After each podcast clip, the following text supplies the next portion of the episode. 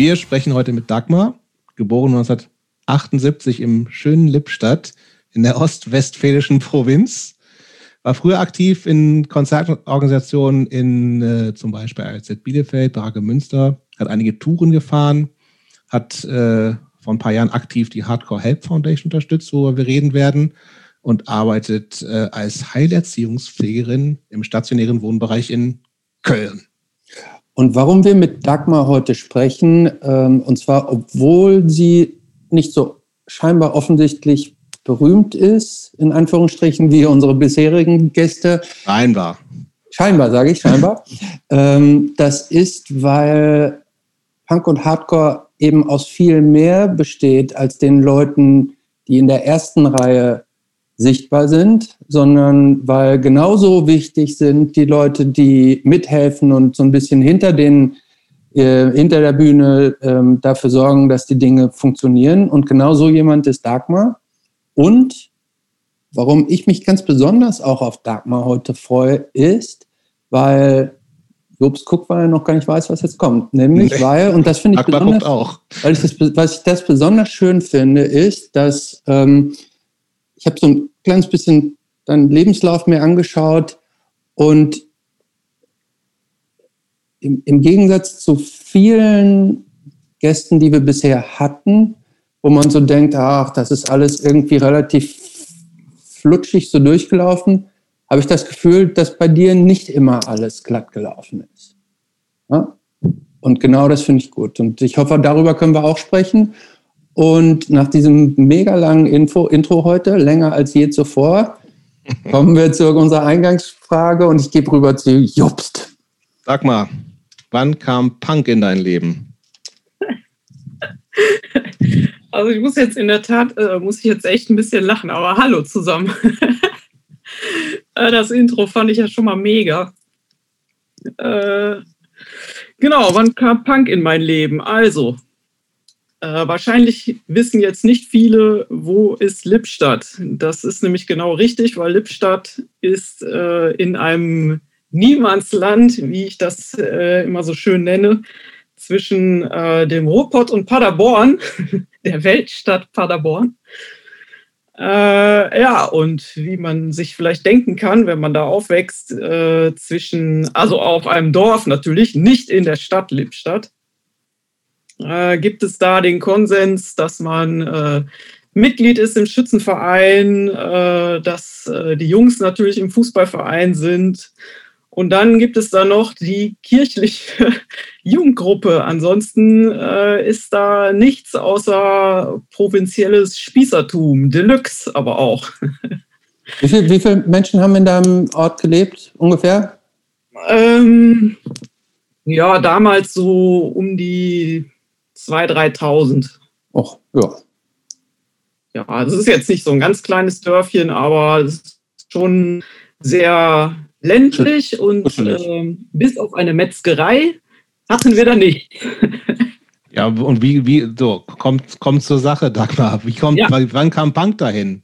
Muss, muss, es Punk muss sich ja gefunden dahin, haben. Äh, dass in der, äh, im Nachbardorf, äh, in der Jugendgruppe, in der man dann natürlich automatisch auch war, dass da äh, etliche ähm, Metal gehört haben. Und äh, ich hatte natürlich einen äh, Freund in, im Nachbardorf und der hat auch Metal gehört und hat aber auch einen Gitarrenlehrer gehabt weil er hatte dann nämlich irgendwann äh, so eine Epi vor, oder wie sie heißt, das weißt du wahrscheinlich, Jobst, so eine, äh, so eine nachgemachte Gitarre auf jeden Fall. Äh, Jobst, du bist raus ähm, audiomäßig, wenn ich das kurz, wenn wir kurz den. Ähm, Ach so, ja, äh, ich habe mich hab ausgestellt. Äh, Epiphone heißen die, die können ganz, die können ganz gut sein, erstaunlicherweise. Das sind so Gibson, die Billigmarke von Gibson. Genau. Aber äh, so da können wir wann anders mal drüber sprechen. genau, sowas war das. Äh, das hatte er und damit hatte er dann Gitarrenunterricht, war jemand aus, äh, ein Gitarrenlehrer aus dem Dorf.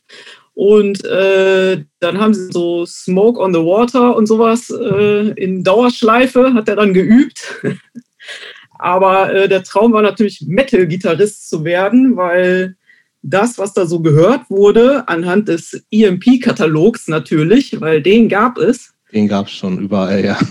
Äh, das, das waren dann so Blind Guardian, Maiden und äh, ja, also schon so eher so melodischer Metal oder wie man das nennen soll. Heavy Rock. Genau, und die haben dann auch angefangen, natürlich auch aus dem EMP-Katalog, äh, so Aufnäher äh, für ihre Jeansjacken zu bestellen, was ja auf dem Dorf schon ganz schön verrückt war. Und ähm, also die Musik fand ich jetzt schon ganz okay, aber das hat mich jetzt nicht so mega angesprochen. Allerdings gab es in dem EMP-Katalog, gab es ja auch ähm, CDs von Punkbands. Mhm. Und das hat mir natürlich alles nichts gesagt, aber es gab Schlachtrufe BRD, was ja auch schon mal vorkam. ja. Wir hatten ja nicht viel damals. Richtig, und die Schlachtrufe BRD Nummer 1, den ersten Sampler, den habe ich dann bestellt. Und das lief dann bei mir zu Hause zur Freude meiner Mutter den ganzen Tag. Was, in was, wie alt warst du da? Wollte ich auch gerade fragen. Ähm, da muss ich so 14, 15 gewesen sein, also Ende mhm. 14 wahrscheinlich. Hm. Weißt du, weißt du noch, ähm, was dich daran angesprochen hat? Also was war mehr, mehr so die, die harte Musik oder war es auch textlich was, wo du gleich gesagt hast, yes, ich weiß gar nicht, was da alles drauf ist. Da, sind schon, da ist schon, da ist schon also ordentlich, ordentlich was drauf, ne? Genau, das Cover, das hat mich total angefixt, weil solche Menschen, die hätte ich gerne gesehen, aber die gab es nicht. Mhm. Also gab es nirgends in der Stadt. Ich habe noch nie äh, vorher irgendwen gesehen, der ein Iro hatte. Und das Cover, also wenn man weiß, wie das aussieht, da waren ja äh, Punker mit Iro, mit Nieten, mit weiß ich nicht, alles durcheinander. Mhm. Also so habe ich mir gedacht, so, das ist Punk, genau das wie auf dem Coverbild. Und, ja, stimmt äh, ja auch, ne? Das, das fand ich super. Das war, also das fand ich auch viel besser als Metal, weil diese langen Haare, das hat mir nicht gefallen. Also war ich nicht so dafür. Und ähm, genau, dann habe ich dann so geguckt, was gibt es denn da auf diesem Sampler? Und äh, das war, glaube ich, ja so gängig früher, dass man dann eben die anderen Bands äh, durchgeguckt hat und dann geguckt hat, gibt der EMP-Katalog noch irgendwas anderes her, was vielleicht auf diesem Sampler war? Und das war dann auf jeden Fall Chaos Z, das gab es auch.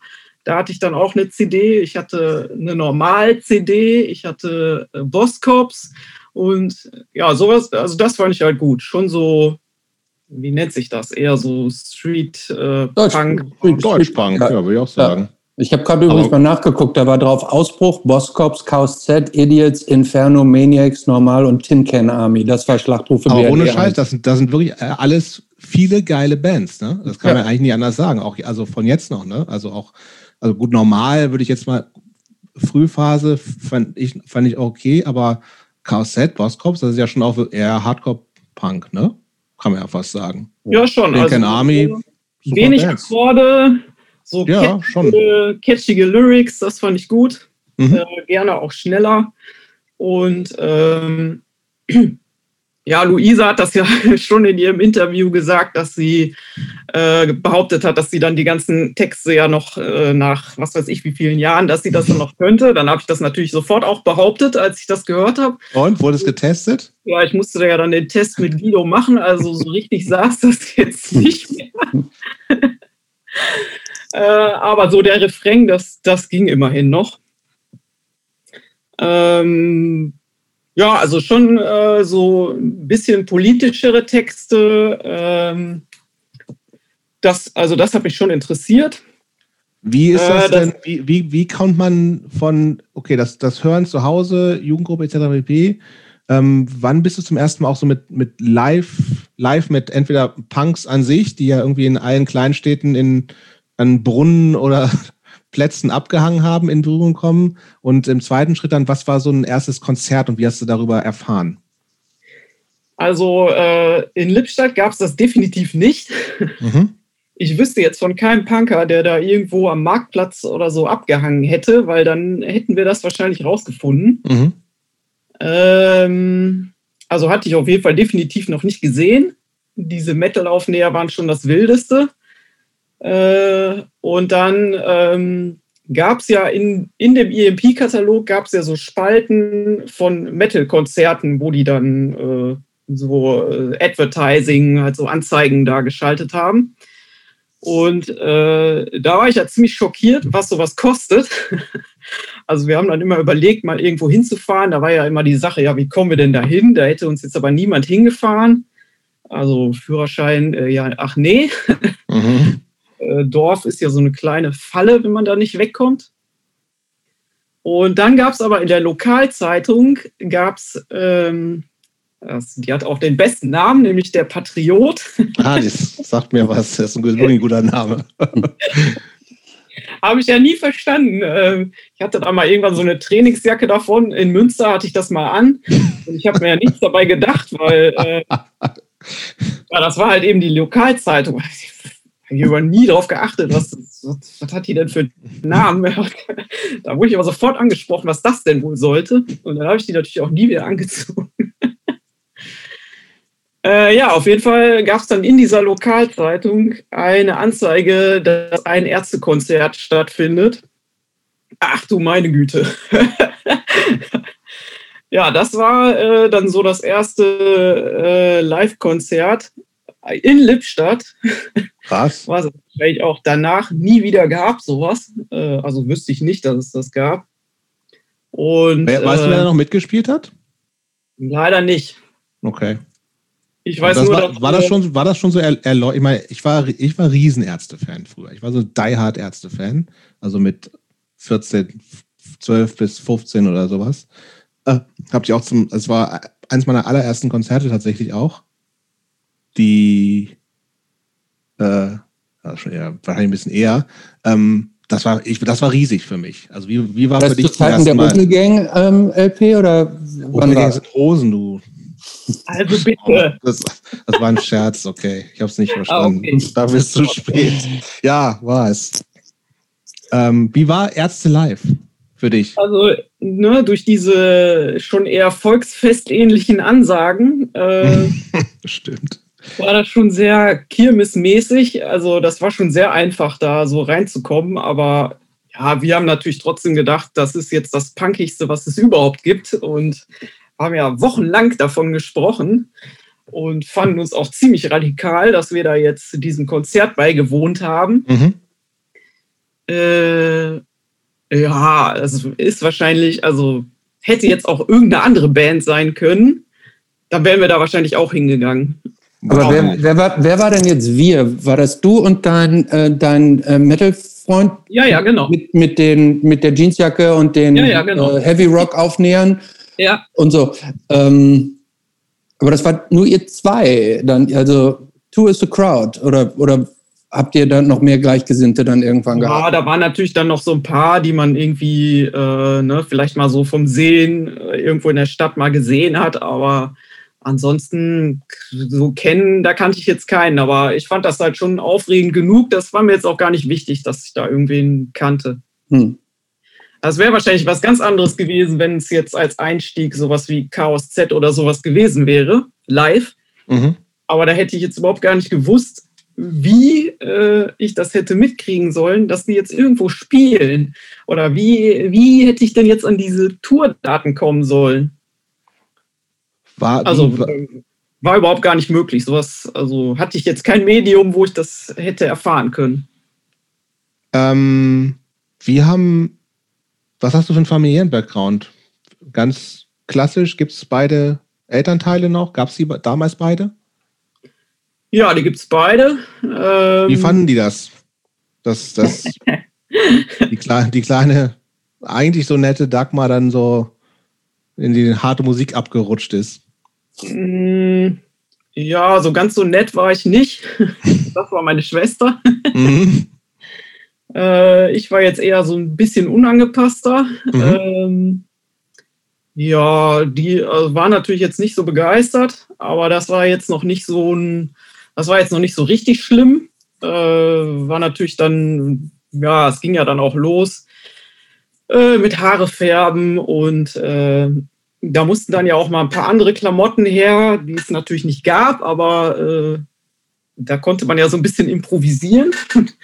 Aber und, was heißt das, so äh, Löcher in der Jeans und sowas? Nee, das hatte ich in der Tat nicht, aber halt schon so, jetzt würde man sagen, so Röhrenjeans. Das, mhm. das war auch nicht angesagt, aber das, das wollte ich haben, weil das hatten die natürlich auch auf den CD-Covern an. Zwar mit Löchern, aber so wild war ich dann nicht. Mhm. Ähm, und dann mussten aber hier so Doc Martens her und das, das war dann schon schwieriger, weil äh, meine Mutter dann meinte, dass, nee, das ist, das ist aber jetzt eher so für Jungs, sind das eher so Schuhe. ja, gut, wer mich kennt, weiß ich, habe keine Absatzschuhe und werde äh. das niemals haben. aber gab es die denn doch? Gab es die doch mal? Gab es die denn da bei euch im, im Dorf überhaupt zu kaufen? Also. Äh, nee, in der Tat nicht. Die gab es aber in Dortmund. Äh, da durfte ich dann hinfahren mit dem Zug und mir das kaufen. im Brückcenter ne, nämlich. Aha, ähm, immerhin. Also da, da, hast du dich durchgesetzt, um praktisch so deine, äh, dein äh, Out, Outfit dir so. Genau, also, also aus Elternsicht sind das ja quasi Springerstiefel, ne? Genau, das, das hatte ich an. Äh, das durfte ich dann auch. Ähm, ansonsten hatte ich immer so eine Jacke von meinem Opa. So, das sah aus wie so eine Art Arbeitsweste. Das hatte ich immer an. Ähm, da war so ein Che Guevara Aufnäher drauf. Korrekt. Äh, und dann hatte ich immer so ein T-Shirt mit einem roten Stern. Äh, das hatte ich immer an. Also eigentlich ständig. Mhm. ähm, ja, und dann ähm, hatte ich ein also dadurch war ich ja so ein bisschen angefixt durch dieses Konzert, aber ich wusste jetzt nicht, wie, wie man das hätte weiter verfolgen können. Und ich dachte, äh, weil ich dann ein Buch ähm, gesehen habe, das war auch in Dortmund, äh, das habe ich dann auch äh, gekauft von dem Restgeld. Mhm. Das war dann äh, so ein Buch über Sprayer, äh, die ähm, äh, Züge vollgesprayt haben. Ein deutsches glaub, Ding? Über Wildstyles, ich weiß es nicht mehr genau. Ich habe die leider nicht mehr. Mhm. Und das, da habe ich mir dann gedacht, das machen auf jeden Fall auch Punker. Natürlich. genau. Ähm, Züge voll sprayen. So, das war dann meine Idee, das wollte ich machen. Und, Moment, jetzt hast äh, du aber nicht noch von dem Extrageld nicht gleich auch noch äh, Spraydosen gekauft, oder? Ja, nee, leider nicht. Aber ah, da, so weit war ich ja nicht, dass man das dann halt alles braucht. Ich habe ja erstmal dieses Buch studiert. Dann das ist ja voll Recherche, klar. Mhm. Genau, dann habe ich angefangen, das äh, so zu kopieren. Äh, und habe dann mit allen möglichen, äh, ne, ich habe dann halt hier so, so Bildchen gemalt. Also, das ja. sind schon so, wie nennt, so Tags, würde ich jetzt als alter, alter weißer Mann sagen. Das, also da steht jetzt zum Beispiel Satanic Surfers. Also man weiß schon, was ich da im EMP-Katalog angeguckt habe. Aber das, da, da, sind wir ja schon mehr so ein bisschen im, im musikalischen, im, im Anführungsstrichen melodischen Hardcore, oder? Hardcore-Bereich, oder? Ja, davon habe ich mir aber nie irgendwas gekauft, weil da okay. war ich nicht so richtig überzeugt davon. Aber ich okay. hatte auch zum Beispiel. okay, wir sehen, wir sehen gerade ein Bild. Was steht denn da? Aber der coole Bulldogge, so ein bisschen. Genau, das, äh, das habe ich kopiert. Äh, Sheer Terror-Style? Sheer Terror-Cover, genau. Weil mein eigentlicher, mein ursprünglicher Nachname war Sheer. Und das erste Mal, als ich Sheer Terror gesehen habe, auch in Dortmund, ähm, da gab es ja so einen kleinen Plattenladen auch, so, mehr CDs. Mhm. Da habe ich im ersten Moment habe ich gelesen, Share Terror. da mhm. ey, das kann nicht sein. Es gibt, also das, das ist ja verrückt. Es gibt eine Band, die heißt wie ich. das muss super sein. Da habe ich mir das angehört und da, oh Gott, nee. das, äh Aber ist das, ist das alles zu, der, zu derselben Zeit? Das, das klingt alles ein bisschen später eigentlich, oder ist das nicht so? Nö, das war schon okay. alles zu derselben Zeit. Das heißt aber, du wohnst die ganze Zeit noch in Lippstadt auf dem Dorf genau. bei Mama und Papa in der yep im siebeneinhalb Quadratmeter Zimmer oder wie auch immer. Ähm, wie, wie, wie, ist, wie ist der Weg da raus? Also, wie gesagt, du, du bist ja dann irgendwie dann schon auch relativ tief auch in, in so eine aktive Szene eingestiegen. Kannst du uns da mal durchführen? Also, wahrscheinlich, also da wir sind noch in der Schulzeit, ne? Genau, also ich habe ja erst versucht, Sprayer zu sein, also auf mhm. dem Papier zumindest. Mhm. Dann äh, haben wir einmal äh, im Praktika-Baumarkt haben wir dann zwei Dosen gekauft, in der Tat, und haben das dann in so einer Nacht- und Nebel-Aktion haben wir das dann ausprobiert. Wir, wir sind immer noch du und dein, dein Hardrock-Freund mit den Aufnähern, ja? Ja. War der eigentlich inzwischen auch inzwischen so ein bisschen Punk bekehrt oder ist der, hast du den so mitgezogen? Ja, der hat sich das schon mit angehört, aber der war ganz klar in der Metal-Schiene. Ja. Ist er auch heute noch. Also der ist. Ich finde, äh, gegen Blind Guardian kann man auch nicht viel sagen, ehrlich gesagt. Ja, der ist lustigerweise Hausmeister mittlerweile an der Grundschule, wo wir damals zur Schule gegangen sind. Hm? wo ihr hinter der Turnhalle dann ähm, äh, gesprayt habt, oder? Ja, nee, so schlau waren wir dann doch, äh, zumindest da, äh, dann eine Brücke weiterzunehmen.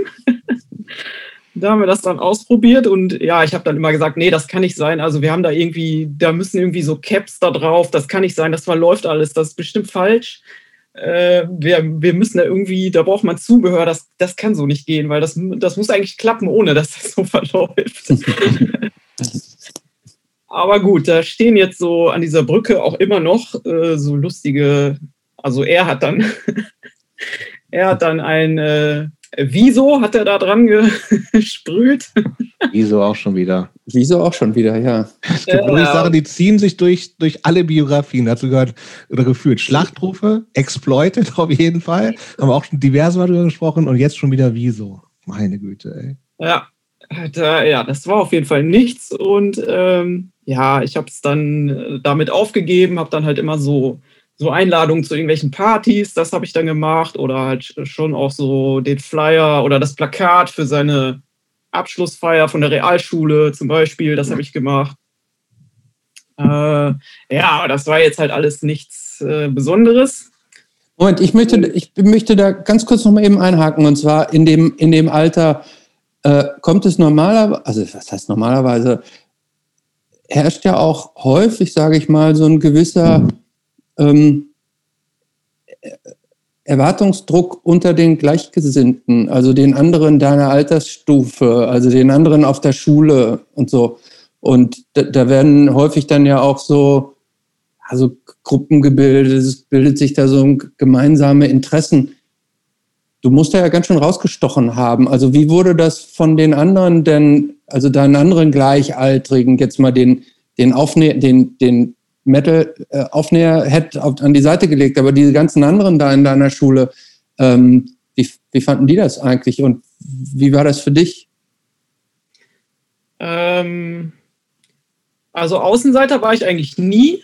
Äh, das war schon so ein bisschen suspekt alles, aber also ich hatte halt immer mehr mit Jungs zu tun, weil die halt eher was mit dieser Musikrichtung anfangen konnten. Also wenn da dann irgendwo so eine Feier war, dann waren dann alle ganz erstaunt, äh, wenn ich dann irgendeine so Band kannte, wenn da irgendwas Metal-mäßiges lief. Äh, und dann war ich dann halt automatisch cool, weil äh, ja, das kannte ich ja und das kennen Mädels halt nicht, kannten auch keine anderen. deswegen hatte ich da halt nie Probleme. Außer, dass ich halt so mit ja, gleichaltrigen Mädchen konnte ich jetzt nicht wirklich viel anfangen. Also das war halt immer so ein bisschen schwierig, aber ja, hatte ich jetzt auch nicht unbedingt so Bedarf, mich da äh, so großartig anzupassen. Bevor wir vielleicht doch nochmal äh, beim, äh, bevor wir bei Musik bleiben, will ich vielleicht doch nochmal, also wie gesagt, du hast, du hast schon und du hast äh, auch gesagt, dass ja auch Politik so, zumindest dann so jetzt so mhm. Antifa-mäßig bei dir eine Rolle gespielt hat. Ähm, also ist klar, irgendwie, wenn man natürlich auch von Schlachtrufe und allem äh, indoktriniert wird, möchte ich fast mal sagen. Ähm, wie magst du dazu ein bisschen was erzählen? Also war das auch schon, ist das schon, ist ja. das zu, zu Dorfzeiten schon irgendwie, dass ihr da, was weiß ich, für Aktionen gemacht hat und, und gab es de, de, facto überhaupt irgendeine Art von Bedrohung in Lippstadt durch rechts? ähm, also, der Metal-Freund, den gab es irgendwann nicht mehr. Äh, dafür gab es dann einen neuen Freund mit 16. Und dieser äh, Freund ähm, hat mir gesagt, dass er ein geheimes Treffen hätte am Freitag und ähm, da müsste er erst fragen, ob ich da mitkommen dürfte. Da dachte ich schon, was? Äh, was kommt denn jetzt? Da bin ich jetzt auch mal gespannt, was jetzt kommt. Ja, ja, genau. Das war dann nämlich die lokale Antifa. Und ähm, also da hatte ich jetzt so gar keine Vorstellung. Äh, also war eher so eine Mischung aus Neugier, aber auch Respekt, weil ja wie, wenn er jetzt da fragen muss, ob ich da mitkommen darf. Also ich bin ja nicht rechts, also was soll denn das jetzt? Mhm. Äh, ja, aber gut, äh, dann durfte ich dann mit. Dann waren wir dann da und äh, also das war im Nachbardorf. Sehr konspirativ alles schon. Da wäre ich ja nie im Leben darauf gekommen, dass es sowas überhaupt gibt. Ähm, aber gut. Das heißt, eine, Außen, eine Außenwirkung hatten die tatsächlich gar nicht. Äh, ja, die war mir aber nicht so klar. Also habe ich okay. zumindest nicht mitbekommen. Mhm. So, bei diesem ersten Treffen, ähm, da, äh, also ich habe natürlich erstmal nichts gesagt, saß da so, so ein bisschen abseits und äh, war so sehr gespannt, was denn da jetzt kommt. Haben die sich auf, auf, hatten die eigene, eigene Räumlichkeiten oder im Jugendclub oder, oder Nee, das war äh, Fußball halt immer zu Hause, also im Elternhaus. Ah, okay. Also im Elternhaus jeweils von den Mitgliedern. Mhm.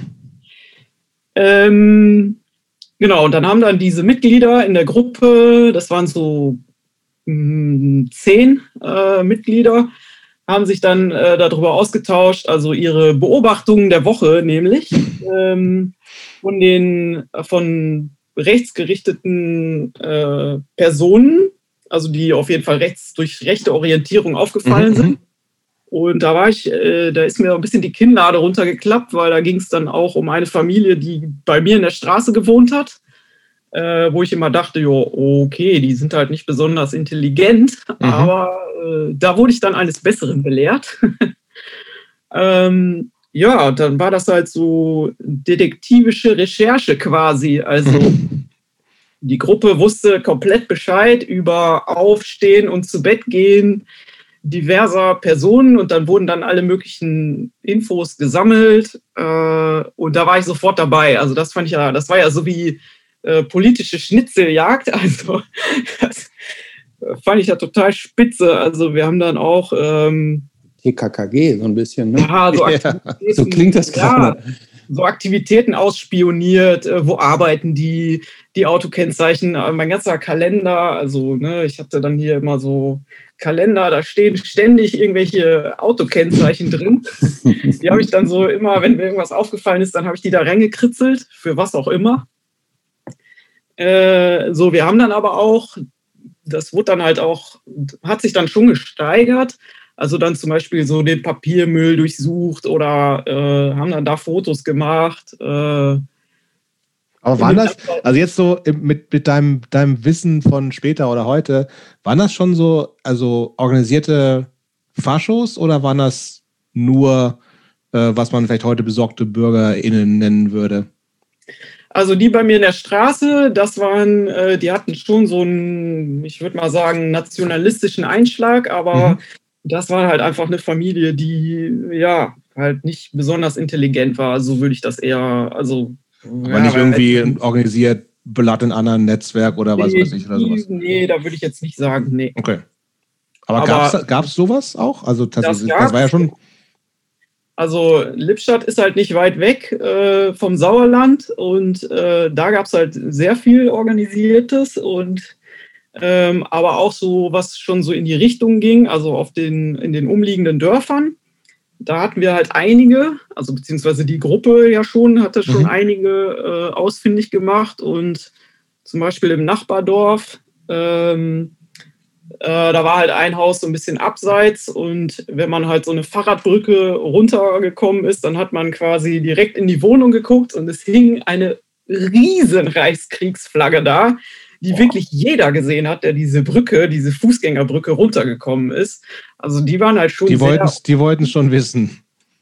Ja, da, also bei der, äh, also bei der Familie, wohl das ja, es war auf jeden Fall ein, der war älter als wir und äh, hatte natürlich auch ein Auto und der hatte dann auch eine Partnerin. Und äh, da haben wir uns auch wirklich nicht getraut, äh, da irgendwie haben dann immer überlegt, was macht man denn da jetzt? Und äh, ja, waren da aber auch so ein bisschen lost, also was man da jetzt so machen könnte. Ja, ist ja tatsächlich die Frage, ne? Also ich meine, was, was, gut, war, denn, was war die Intention überhaupt? Also Informationen sammeln, gut und schön. Ja. Äh, aber what for? Genau, also ist die bei uns, jemand? bei uns in der Straße, die hatten dann natürlich, äh, die hatten dann platte Reifen. Wie kann ja. denn das passieren? Ah, äh, okay. Die hatten dann, dass sie nicht mehr in die Garage gekommen sind, äh, wie hoch. Mhm. Also die, die waren schon, äh, mussten schon dran glauben. Ähm, aber ja, wir haben dann, waren dann immer einmal im Monat in Soest im alten Schlachthof. Da gab es dann eine etwas äh, radikalere Antifa-Gruppe, würde ich das mhm. mal nennen. Und da waren wir immer einmal im Monat. Und äh, ja, also das war dann schon ein bisschen was anderes. Da ging es halt dann auch schon so um äh, äh, Demonstrationen. Das kannte ich ja bis dahin halt nicht. Äh, mhm. Die erste, das weiß ich noch, ähm, war dann in Büren, das ist so bei Paderborn. Da ist so ein großer Abschiebeknast. Also den gibt es auch ja. immer noch. Und äh, da gab es damals halt jedes Jahr so eine große Demonstration. Also ich weiß gar nicht, ob es das überhaupt noch gibt, aber das war schon eine größere Nummer. Und beim Auto war mir schon unfassbar schlecht, weil ich äh, überhaupt nicht wusste, was, äh, was passiert denn da jetzt oder was machen die, die mit denen ich da hinfahre, weil da hat halt keiner was gesagt. Die waren halt alle sehr äh, konspirativ mhm. und ähm, ja, von uns aus der Gruppe, wir waren halt eher so die Kids, möchte ich mal sagen. Also alle so 16, 17, 18, 19. Ja, ja, genau. Hm. Ja. Ähm, ja, und im Prinzip war das halt ne, so ein Demozug und dann äh, war man dann halt vor, äh, vor diesem Knast und äh, hat dann einen riesen Lärm veranstaltet und von drinnen wurde dann ähm, Klopapier rausgeworfen und mhm. ja, im Prinzip war es das halt auch schon, bis auf so ein paar Rangeleien. Äh. Aber wie viele Leute wart ihr? Reden wir von, von 30, 40, 50 Leuten oder waren das an die 100 Leute, die da demonstriert haben? Mit, mit Ach so, nee, nee, das waren schon mehrere hundert, also wenn nicht sogar tausend. Also das war schon was Größeres. Ja, so, ich sag okay. mir das tatsächlich auch so ein bisschen was. Ich meine, ich war, das war eine Zeit, wo ich dann auch schon wahrscheinlich in Göttingen war und ist jetzt auch nicht so weit von entfernt. Irgendwie klingelt da irgendwas. Ist auch nicht wieso. Aber aber das, wie, wie, wie, wie prägend war, also nee, nicht prägend, sondern wie, wie wichtig war dir das in der Zeit? Also war das schon was, worüber du dich schon auch mit definiert hast? Ich bin jetzt äh, Antifa-Dagmar und äh, das nimmt total viel Zeit ein? Oder, ja, definitiv. Und, mhm. also absolut. Äh, das war das Wochenende. Mhm. Von Freitag Schulschluss bis Sonntagabend gab es nichts anderes. Okay. Also, hat, Musik halt da, hat Musik da eine Rolle gespielt? Ähm, In der ja. Zeit? Also mein Antifa-Freund, ähm, der äh, hatte dann in der Tat äh, schon so Sachen wie ähm, Gorilla Biscuits, Start Today. Mhm. Das, äh, als ich das gehört habe, das war für mich klar, das finde ich super. Mhm. Ähm, dann hatte der aber auch, äh, ja, wir haben dann so Sachen gehört wie Anarchist Academy. Natürlich, kann man auch nicht dran vorbei in der Zeit. Ja, genau, da gab es dann halt auch so ein Konzert im Schlachthof. Und, aber das äh, ist doch jetzt, äh, das ist so eine Hip-Hop-Band, war das doch, oder? Die Anarchist ja. Academy. Ja, ja genau. Also linker Hip-Hop. Mhm. Genau, also wir standen dann konspirativ in der Ecke auf dem Konzert. Das ist natürlich, das macht Sinn. Aber gut, äh, ähm, ja, äh, alle möglichen anderen, was, was hat er dann noch alles gehört? Äh, ja, so Too Strong und sowas. Ähm, das gab es auf jeden Fall. Aber es waren, wir waren immer noch bei CDs. Mhm. Ähm, wir waren dann natürlich auch öfter ja in Dortmund. Das war ja so das nächste, wo man irgendwas bekommen konnte. Also im Brückcenter gab es ja sowohl Klamotten, also das war dann eher so, ging dann so ein bisschen mehr in Richtung Skate, äh, Skate-Klamotten, ähm, so, ja, so Baggy-Pants-mäßige Hosen, ähm, Und ja, dann äh, war das ja auch sehr wichtig, da hinzufahren, weil ähm, die Antifa-Gruppe in Soest hat auf jeden Fall angefangen, sich über äh, Tierrechte auseinanderzusetzen. Hm. So, und dann ging es um industrielle äh, Tierverarbeitung. Ähm, und also ich komme ja vom Land. Das heißt, zu der Zeit warst du auf jeden Fall noch klassische Fleischesserin. Äh, Hast das nie in Frage gestellt, oder doch? Also Fleisch fand ich jetzt nie besonders gut. Mhm. Einfach weil ich das nicht äh, besonders mochte. Meine Großeltern, also meine Eltern waren berufstätig, deswegen waren wir immer bei meinen Großeltern und haben da auch immer Mittag gegessen. Mhm. Meine Großeltern ähm, haben so eine äh, Fluchtgeschichte aus Schlesien und äh, schlesisches Essen Äh, da gibt es schon, ne, dann gibt es halt so Sachen wie Hirse-Eintopf, aber dann ist da so Pökelfleisch drin. Also, nee, mhm. das, ging nicht. Oder also so, so einfache Sachen, sowas wie ähm, Schnitzel. Also Frikadellen, das, das konnte ich essen. Aber jetzt halt sowas äh, so richtig. Aber du hast zu der Zeit noch Fleisch gegessen und Tierrechte war für dich noch gar kein Thema oder warst du zumindest schon so eine klassische, ich wie wir alle, glaube ich, äh, irgendwann mal nicht, Tiere sollen nicht äh, leiden, deswegen werde ich Vegetarier oder Vegetarierin. Genau, also Tiere äh, hatten wir, also hatten meine Großeltern, die hatten mhm. Hasen und äh, Hühner und Katzen und weiß nicht was alles. Und ähm, das fand ich ja schon immer scheiße, dass diese Hasen äh, ja dann auch geschlachtet wurden. Also mein Opa hat das selber gemacht und meine Oma. Und da musste ich halt auch mithelfen. So. Und jedes Jahr Weihnachten haben Freunde von meinen Eltern, ein so ein befreundetes Paar, haben dann immer so einen Hasen äh, zu Weihnachten bekommen. Und das, äh, also da waren die, da hatten die ja schon verloren bei mir. Also die haben ja gar nichts gemacht, aber mhm. nee, nur allein schon, weil die immer diesen Hasen bekommen haben und ich das auch machen musste, da dieses Fell abziehen. Und ich wusste gar nicht, äh, wurden, äh, werden Hasen gegessen? Ja, Logo. Ja, sicher. Hasenfleisch? Ja, Kaninchen ja. ich, ja, aber ich weiß auch nicht, äh, immer nicht so richtig, was der Unterschied ist. Also Hase ist ja zum Hase Beispiel ist größer im Zweifelsfall. Weihnachtsessen, so. Also zumindest da, wo ich herkomme. Ich dachte mal so Rehrücken oder sowas. Aber genau. Hase? Ja, aber auch ja, klar. Uh. Ja, egal. Und die Hühner, also, ne, das war ja auch alles okay. Das, äh, ne, es gab ja dann die Eier von den Hühnern, die, die da eben bei meinen Großeltern auf dem Hof da waren. Und äh, ja, ich habe mich ja noch nie, äh, also von mir aus wäre ich da jetzt nicht drauf gekommen, mich damit zu beschäftigen, ja, wo kommen denn so Eier her, die es im Supermarkt gibt. Mhm. Ähm, und ja, da äh, wurden aber volle Geschütze aufgefahren. Also da gab es dann natürlich auch direkt so Schlachthoffilme und äh, ja, das haben wir uns dann halt alles angeguckt und da war ich aber sofort, also als dann das, als das Wort vegan fiel, da wusste ich sofort, so, so das, das bin ich jetzt aber direkt.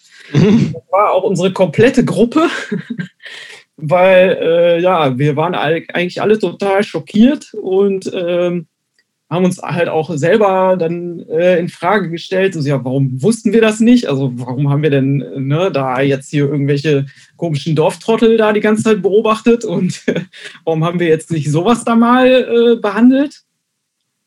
Und ja, das war halt schon in Soest äh, in der Gruppe, war das schon eher so, da wurden halt richtige Themen halt bearbeitet, da gab es immer so Tagesordnungspunkte, ähm, da wurde dann recherchiert zum nächsten Mal äh, und so weiter. Und dann hatten wir dann zum Beispiel auch die Hausaufgabe, dann praktische Ethik zu lesen. Äh, kann man ja jetzt von halten, was man will, aber wir haben das auf jeden Fall gemacht.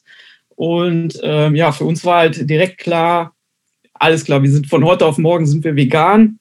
Und ähm, das hieß aber eher, äh, wir lassen alles weg. Mhm. Weil was anderes äh, hätten wir jetzt halt nicht gewusst. Also es gab dann zum Beispiel, hm, gab es dann hier so, äh, bei äh, Demonstrationen gab es dann hier so Flyer, die man dann so zugesteckt bekommen hat, äh, wo dann drauf stand, dies ist eine Einladung zu einem Vorbereitungsdelegiertentreffen für eine Demonstration oder Belagerung am Schlachthof Neubau der Firma Tönnies in Reda Wiedenbrück. 8000 Tiere. Top so, aktuell. Ja. ja, ja, genau. 8000 Tiere sollen dort ab November jeden Tag ermordet werden. Mitte Oktober beginnt der Probebetrieb. So, und dann gibt es hier ne, äh, so, so, so und so äh, Infotreffen 26. Oktober 97. So. Und hätte, da, hätte da mal besser gearbeitet, dann hätten wir den Scheiß mit Tönnies nicht.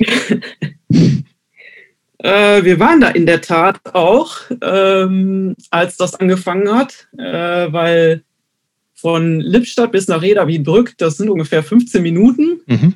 Ähm, und ja, mittlerweile äh, weiß nicht, Tönnies ist ja ungefähr bei 30.000 Tieren pro Tag. Aber war das, war das wirklich der erste und die, waren, die gab es doch gar nicht so richtig? Die Firma? Ja. Genau. Haben die ja gerade angefangen? Ah, krass. Genau. Und äh, ja, das wurde halt relativ schnell da hochgezogen und das haben wir natürlich beobachtet. Also mhm. äh, da gab es halt schon ähm, das ging halt alles total schnell. Also von, ne, ich bin jetzt hier in so einer kleinen Antifa-Gruppe, dann in so einer größeren und dann gab es aber auch schon direkt äh, so, so Tierrechtsaktivismus. Äh, also auf einmal, so aus dem Ruhrgebiet, äh, haben wir dann mitbekommen, da gibt es auf einmal total viele, die. Äh, da gab es doch damals die vegane Offensive Ruhrgebiet und sowas alles, ne? Ja, natürlich. natürlich. Kennst du die eigentlich, Christopher? Ja, vom Namen her, aber jetzt okay. nicht persönlich. Ja, da gab es doch mal einen Fernsehbericht dazu und sowas alles, ne? Tatsächlich auch später irgendwann. Ähm, genau, also das war halt wirklich äh, von heute auf morgen so und für meine Großeltern war das halt schon, also meine Oma hat mich dann natürlich auch gefragt, ob ich in der Sekte wäre, weil das war halt schon sehr komisch und für die Generation jetzt auch überhaupt nicht nachvollziehbar, äh, die ja, Hunger gelitten haben und äh, dann ihr eigenes Pferd auf der Flucht erschießen mussten und solche, das sind natürlich auch schlimme Geschichten, aber ja, es hilft ja nichts, ich habe es nicht gegessen. Mhm. So, und dann hatte ich natürlich äh, ja die Beilagen. Also ich hatte dann so Kartoffeln und Gemüse. Und ähm, ja, in der nächsten, also in Lippstadt gab es dann ähm, ja ein mini-esoterisches Reformhaus und äh, ja, da gab es natürlich dann die berühmte Markus Haas, danke, berühmte Sojamilch in den braunen Flaschen von Bruno Fischer natürlich, mhm. Christensprüchen und äh, ja, dann unbehandeltes Tofu Natur und ich dachte, ja, alles klar, das habe ich schon mal gehört, das soll man dann essen.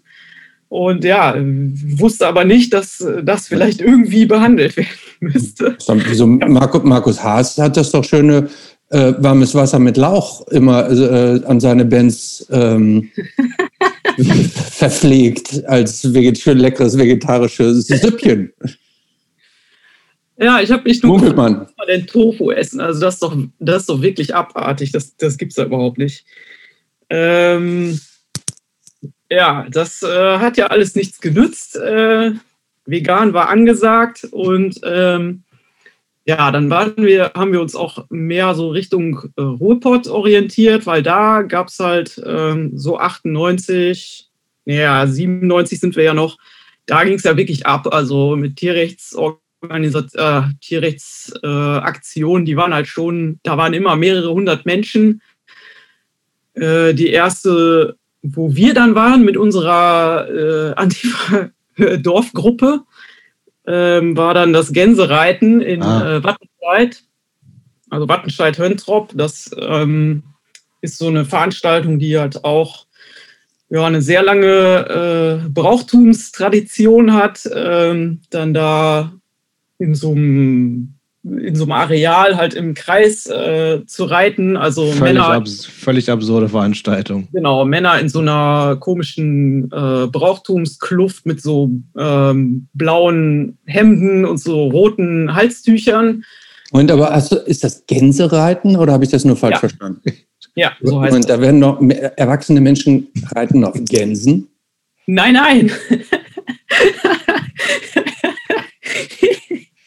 Nee, das wäre aber in der Tat auch ein bisschen verrückt. Ja, also ich, ich kann euch jetzt gerade nicht nein, folgen. Nein. Jobs kennt diese Veranstaltung offensichtlich. Nein, also die Erwachsenen. Gänse die reiten auf Irgendjemand muss doch auf Gänsen dann geritten sein. Nein, also es gab so ein Parcours Und da, also das ist einfach nur so ein großes ovales Ding und ähm, da reiten halt die Männer auf den Pferden und dann sind aber zwischen zwei Bäumen ist halt eine Gans auf, mit den Füßen nach unten, äh, also nee, mit dem Kopf nach unten aufgehängt und äh, die ist schon tot, diese Gans. Und das Gänsereiten besteht dann darin, äh, dass halt die Reiter versuchen, im Galopp äh, den Kopf dieser Gans abzureißen. So. Und der Sieger ist dann der Gänsereiterkönig für ein Jahr, sowas wie Schützenkönig auf dem Dorf. Und die Gans wird dann später halt zusammen verspeist. Ganz toll. äh, ja, und da gab es halt immer sowohl äh, ziemlich viele Rechtsradikale, die sich da rumgetummelt haben. Dann war das immer äh, so Anfang Februar, also so eine Karnevalsveranstaltung, wo dann halt auch Leute äh, verkleidet dahin gekommen sind und es gab massig Bier, also alle waren immer betrunken. Und dann gab es dann natürlich halt auch die Tierrechtler, die dann äh, versucht haben, diese Veranstaltung zu verhindern. Und ähm, ja gut, die Gans war eh schon tot, aber nichtsdestotrotz äh, haben wir dann versucht, an diese Bahn zu kommen. Ähm, ja, das ist dann nicht so gut ausgegangen. Also da gab es halt schon immer viele Prügeleien, sowohl mit Rechten als auch mit äh, diesen, da gab es halt auch so Ordner, die dann da an der Seite standen, da wo die Gans war. Und ja, da wurde ich dann äh, von einer äh, auf jeden Fall eine, die äh, bei Animal Peace in dem Verein mitgemacht hat, die äh, hat sich dann vor einem Reiter auf diese Bahn geschmissen. Und ich meine, das Pferd kommt ja da auch im Galopp da angerannt und äh, mich hat sie dann mitgezerrt. Also ich äh, hatte ein wenig äh, Panik und ja, das nächste, was ich weiß, ist, dass ein riesen Tumult da war und ähm, sich dann sofort so Helfer äh, auch auf uns draufgeschmissen haben. Und ja, das war dann meine erste. Aber ist dir, da ist dir nichts passiert? Nee, nee, also da nichts passiert, aber wir wurden natürlich, ne, also die haben uns schon äh, verprügelt okay. und. Äh, aber das, das, ist kein Pferd über dich rübergelaufen oder so? Nein, nein, nee, nee, das, das hat angehalten. Aber äh, ja, es war natürlich ein riesen Tumult dann da und ja, wir wurden dann natürlich auch direkt eingesackt, sie und ich. Und ja, das war dann meine erste Bekanntschaft. Äh, das war dann, äh, ich weiß gar nicht mehr, was habe ich denn da gekriegt? Äh, ja, ich habe auf jeden Fall die Veranstaltung gestört und äh, was weiß ich, was ich da. da also, du, du hast eine Strafanzeige richtig gekriegt. Davon reden wir, ja? Das? Eine Strafanzeige hast du richtig gekriegt. Ja, genau. genau. Ah, okay. Ja, das heißt, ihr wurdet, ihr wurdet richtig mitgenommen, Polizei kam oder, genau. oder wie lief das? Und ja. äh, Wart ihr da schon volljährig oder noch äh, minderjährig? Also ich nicht, äh, sie schon. Ui, das heißt, da wurden dann im Zweifel auch sofort die Eltern angerufen, oder? Äh, meine Mutter hatte das sowieso im WDR gesehen. Und deine Mutter hat im also Fernsehen gesehen, wie du da praktisch von so Ben Hur-mäßig ähm, von, von diesen Pferden, die erzogenen Pferde, die ja gestoppt haben, aber wo man hätte erwarten können, dass du da unter die Räder kommst. Das hat dann meine Mutter im Fernsehen gesehen, wie die kleine Dagmar, noch nicht mal volljährig, nee, also jetzt nicht, mit, mit in, den, in den Klauen dieser, ähm, dieser politischen Aktivisten. Und Nein, das zum Glück nicht, aber es äh, war halt die Rede davon, dass es da halt Tumulte gab bei der Veranstaltung Gänsereiten, so. äh, also die WDR-Nachrichten, da gibt es ja so lokale Spalten und äh, das wurde halt schon auch regelmäßig geguckt zu Hause. Und ähm, ja, also das von mir, das wurde jetzt nicht gesehen und ähm, meine Eltern wurden da auch nicht angerufen. Wurden nicht angerufen, okay. Nein. Das kam noch. Was hast du denn noch für Erfahrungen mit, äh, mit der mit, mit Rechtsbrüchen gehabt in der Exekutive? Äh, das finde ich jetzt, da kommen wir in einen spannenden Bereich. Ich glaube, wir hatten noch keinen, der jetzt über seine, seine, ähm, seine oh, kriminelle, Straf kriminelle keine, Historie berichtet keine hat. Keine Straftäterin bisher, außer äh, also, Briefmarken bekleben. Äh, da hatte ich halt schon Respekt, weil äh, ne, man natürlich halt auch vorher in allen möglichen Gruppen ja immer eingebläut kriegt und du darfst auf gar keinen Fall irgendwas sagen. Wenn du da irgendwas verrätst, das geht auf gar keinen Fall. Und, äh, Anna und Arthur halten das Maul, ne? Ja, ja, klar. Aber die waren natürlich auch schon fies da. Also ich hatte schon ein bisschen Schiss, weil äh, ne, die natürlich einem dann halt auch androhen, ja, wenn sie jetzt hier da nichts sagen, dann, äh, ne, wir müssen ja sowieso ihre Eltern anrufen und äh, ja, dann überlegen sie mal, wir können sie auch hier behalten und äh, so, so, in die Richtung ging das mhm. dann. Da dachte ich dann schon, ach, scheiße, was mache ich mhm. Und ähm, ja, ich sollte dann halt sagen, wer diese andere äh, Person war. Äh, die war aber sowieso bekannt, also. Moment, die haben nur dich gecatcht und die andere, äh, also praktisch deine, äh, deine Anstifterin, die ist entkommen? Nein, nein, die war, äh, die war auch festgenommen, aber ich sollte dann Informationen über sie. also gegenseitig solltet ihr euch so rappen. Ja, ja, genau. Okay. Mhm. Und ähm, ja, also sie war halt bei Animal Peace und äh, der Verein hat dann natürlich auch so ihre Rechtskosten und was sie dann da hatte, das hat der Verein halt alles bezahlt. Also sie ist halt auch, äh, wusste das natürlich auch und ist halt deswegen, also mit diesen Hintergedanken ist sie dann halt auch da in diese Situation gegangen. Und für mich war das jetzt halt völlig, äh, ja, Moment, also ich hatte das jetzt eigentlich nicht vor. Mhm. Klar wollte ich dagegen demonstrieren, aber ich wollte mich jetzt nicht äh, da von diesen komischen Helfern da verprügeln lassen. Ja, also solche, solche Geschichten, ich fand es halt damals fürchterlich, wie man dann, da waren ja auch zig Familien, halt auch mit kleinen Kindern, wie man sich halt solche, so eine Veranstaltung halt so zum Spaß äh, da irgendwie angucken kann. So als Karnevalsattraktion, äh, wie das ja damals halt dann nun mal so war. Ich weiß gar nicht, ob es das heute noch gibt. Ich glaube schon. Es gibt äh, äh seit, ich habe gerade mal nebenbei nachgeguckt, äh, also das war bei mir bei der Arbeit natürlich auch schon mal Thema. Ähm, aber äh, das gibt es seit 2017 gibt es kein, oder seit 2018 gibt es keine echte Gans mehr. Bis dahin gab es noch echte Gänse, die auch schon lange tot sind. Also ist ja schon ja eigentlich so ein totales Symbolcharakter dagegen vorzugehen. Ne? Also weil ja also klar wird die auch extra dafür getötet und so und aber inzwischen gibt es halt nur diese Gänseattrappe oder so ein Quatsch. Okay. Naja. Ha ja, ja, also ne, dann so Sachen wie äh, ne, der. Aber nee, pass mal auf, lass uns mal, lass uns mal, du hast gerade gesagt, äh, das war das erste Mal, wo du so ein bisschen Stress mit mhm. Obrigkeit gehabt hast. Was gab's noch? Gut, also. Was, was du jetzt noch erzählen kannst, wovor äh, du nicht wieder eingeknastet wirst. Besagte äh, Tönnies-Fabrik ähm, war ja nicht so weit weg und äh, es gab ja durchaus dann halt auch noch andere Personen, die, äh, wo wir dann mitbekommen haben, die sind auch vegan, wo es dann so Richtung Bielefeld ging. Ähm, also so ne, auf dem so Dörfer Richtung Gütersloh, da gab es halt schon auch noch so ein paar.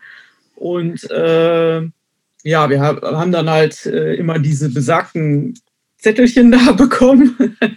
dann und dann äh, hier äh, Aktionen und äh, ja, der Schlachthof hat dann mit dem Betrieb angefangen und dann haben wir, äh, hatten wir die Idee, die Hauptzufahrtsstraße zu blockieren. Und da waren aber dann halt auch schon, also man hat sich ja da auch fortgebildet, äh, was so die Methodik angeht, äh, dass man sich eben nicht nur da so hinstellt, sondern ne, es gab ja dann in der Zeit ähm, ja, gab es ja dann halt auch so, äh, so Anleitungen, äh, alles Mögliche, äh, wie man denn äh, sich verkettet äh, miteinander, sodass es halt von außen nicht so einfach ist, einen da auseinander zu rupfen. So, und dann hatten wir dann da halt solche äh, ja, ich glaube, das waren so Abflussrohre und äh, standen dann da halt in so Ketten äh, davor und ja, es gab dann halt direkt, weil da so viel angeliefert wurde, gab es dann halt direkt da so einen LKW-Stau. Äh, und bei ja, man kennt das jetzt, glaube ich, so ein bisschen von so äh, Castor-Aktionen und so, ne? Ja, schon. Also das waren genau. dann halt diese, diese Rohre und äh, drin hatte man dann so eine Art Kette und daran konnte man sich dann festhalten.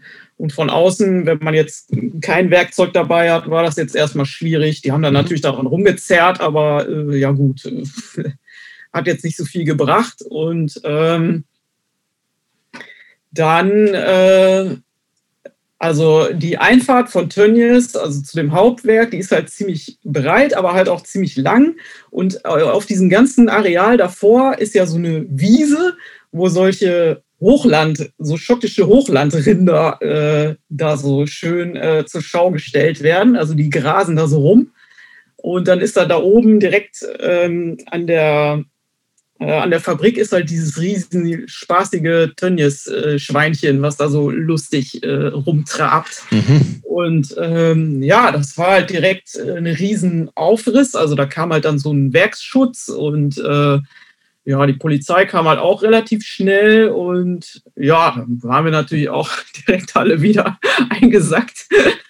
Aber was heißt denn dann eingesagt? Das heißt, ihr werdet mit zu, von Polizei zu einer Wache genommen, verhört, genau. dann aber wieder nach Hause geschickt wahrscheinlich, oder? Ja, genau. Da gab es dann mhm. halt eine Geldstrafe. Ähm, weißt du, wie viel?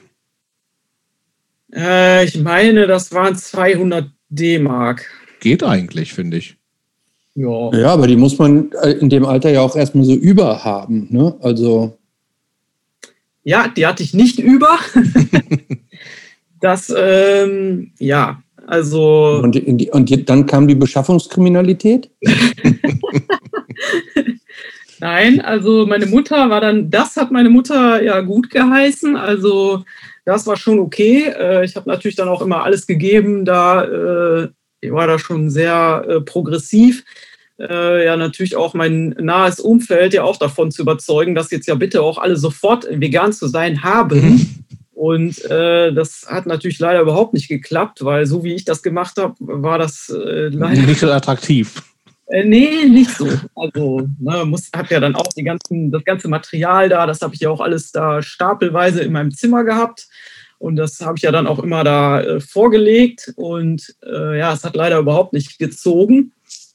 Und äh, ja, aber da, also so supportive war meine Mutter auf jeden Fall, dass sie dann eben diese 200 D-Mark bezahlt hat und dann halt auch öfter mal so Sachen gemacht hat, wie äh, uns dann äh, zu einer Jagdsabotage zu fahren. Und sie hat dann eine Stunde an der Straße im Auto gestanden und bis wir dann fertig waren, also, hat sie uns dann wieder nach Hause gefahren. Also schon so ein bisschen Beihilfe, würde man jetzt sagen. Ne? im strafrechtlichen ja, ja, Sinne. Das, das fand sie jetzt halt schon, äh, ne, das fand sie schon gut. Aber jetzt natürlich, wie ich das gemacht habe, ne, ich hatte dann ja auch, da gab es halt dann so, so Schlachthof, so T-Shirts mit so Schlachthofbildern, sowas hatte ich dann an in der Schule. Äh, da musste ich dann natürlich auch sofort da äh, Zeitung und da wurde mir dann gesagt, ja, nee, das geht aber hier so nicht. Und ähm, äh, ja, dann habe ich dann halt gesagt, ja, aber den Tieren, also die haben ja auch keine Wahl. Also, ne, das können die Leute hier ruhig sehen, wenn sie Fleisch essen. Korrekt. wenn sie das nicht sehen wollen, dann sollen sie aufhören, Fleisch zu essen. Dann ziehe ich das aus. Korrekt. Ja, es war, äh, es war etwas schwierig. Ja, auf jeden Fall. das heißt, das ist aber immer noch, äh, wir sind immer noch in der, in der frühen Jugend, Schulzeit immer noch, ne? Ja, wir sind jetzt hier so 97.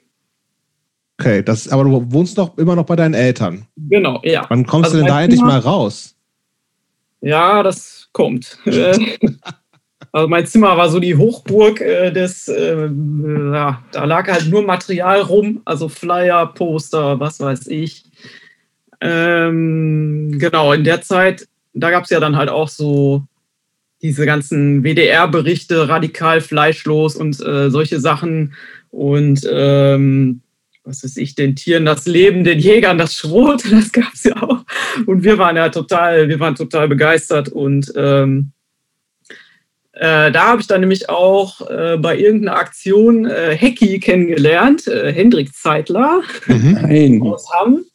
Und das, das war wirklich, also als ich bei dem, äh, ne, man war ja dann auch immer überall zu Hause eingeladen, und als ich bei dem dann zu Hause war in Hamm, das war wirklich die erste Person, wo ich dachte, das gibt's ja gar nicht. Der kann 1A vegan kochen und das schmeckt auch noch und äh, hat jetzt aber ja auch keine besonders fancy Zutaten gehabt. Also da gab es ja jetzt noch kein besonderes Fake-Fleisch oder was weiß ich, äh, irgendwelche Ersatzstoffe. Und der konnte aber, also das war wirklich, das war der Wahnsinn. Ähm, und auch so die ganze, also wir waren da ja oft, die hatten einen riesen Garten, wir waren da oft äh, zum Grillen. Äh, der Vater war ja auch total positiv dem Ganzen gegenüber eingestellt. Und da habe ich mir immer gedacht, boah, das, das echt, das ist so super hier. Und äh, ja, da gab es ja schon dann halt auch so eine ganze Gruppe in Hamm. Ähm, da war ich dann öfter auch in irgendeinem Jugendzentrum. Äh, da gab es dann halt diese, ne, die ersten so zusammengekopierte Zettel zu irgendwelchen Rezeptheften, die dann so, so ausgetauscht wurden und ähm, gab dann ja aber auch halt so die ersten, hier Viva Vegan, so das erste Kochbuch von Silke Rutenberg oder diese Veganissimo-Hefte, wo wir dann damit dann standen im Supermarkt und diese ganzen E-Nummern. Ja. Was ist denn jetzt wieder? äh, aber ja, so restaurantmäßig ging da natürlich weiterhin nichts. Also ne, da war man ja froh, wenn man da irgendwo so eine Falafel gekriegt hat oder dann alle immer in Dortmund angehalten haben, um bei dem Kartoffellord dann so ein Arabik zu essen. Mhm. ähm, ansonsten äh, war natürlich äh, das ganze Demo- und Aktionswochenende, da kamen dann auch dann immer mehr so Konzerte dazu. Und ähm, einer aus meiner, äh, ähm, aus meiner Dorf-Antifa-Gruppe und ich, wir haben dann äh, Straight Edge äh, entdeckt. Und das war ja dann nochmal, wow, was ist das? Und aber das, das war jetzt Jahre nachdem äh, dein neuer Antifa-Freund dir ja schon eine Gorilla Biscuits Platte ähm, nahegelegt hatte, oder? Also ja, wir haben das aber trotzdem. Gorilla Biscuits hast du mit Straight Edge irgendwie nie in Verbindung gebracht, oder? Nee. Nee, okay. Nee. Aber dann, dann kam halt, also das ging halt erst nur über so Live-Konzerte, weil wir haben dann zum Ach, Beispiel verstehe. Battery gesehen. Hm. Und äh, Battery, da ging es ja die ganze Zeit nur um Straight Edge und äh, mein, also der, äh, das Mitglied, also der andere aus unserer Gruppe war absolut angefixt davon.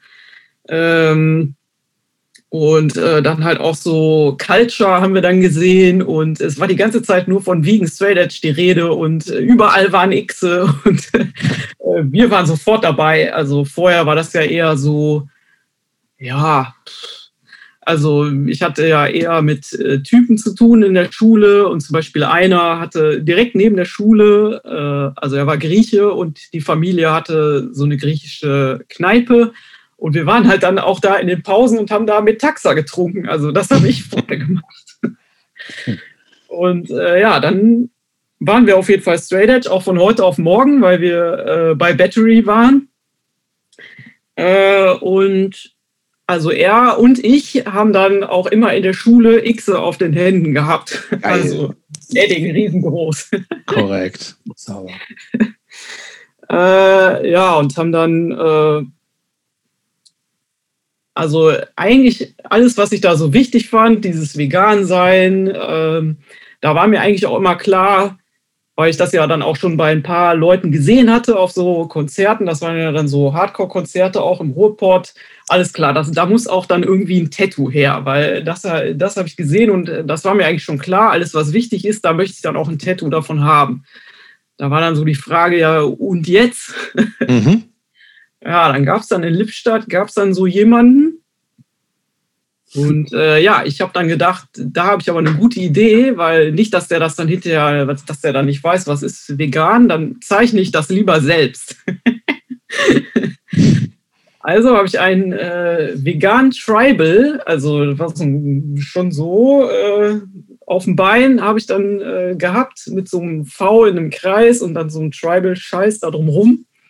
Das war mein erstes Tattoo. Das wollen wir ganz kurz, weil du das angezeigt hast, wollen wir das vielleicht ganz kurz erklären. Also die Länge, die du gerade optisch angezeigt hast, war ungefähr so 20, 30 Zentimeter groß, lang?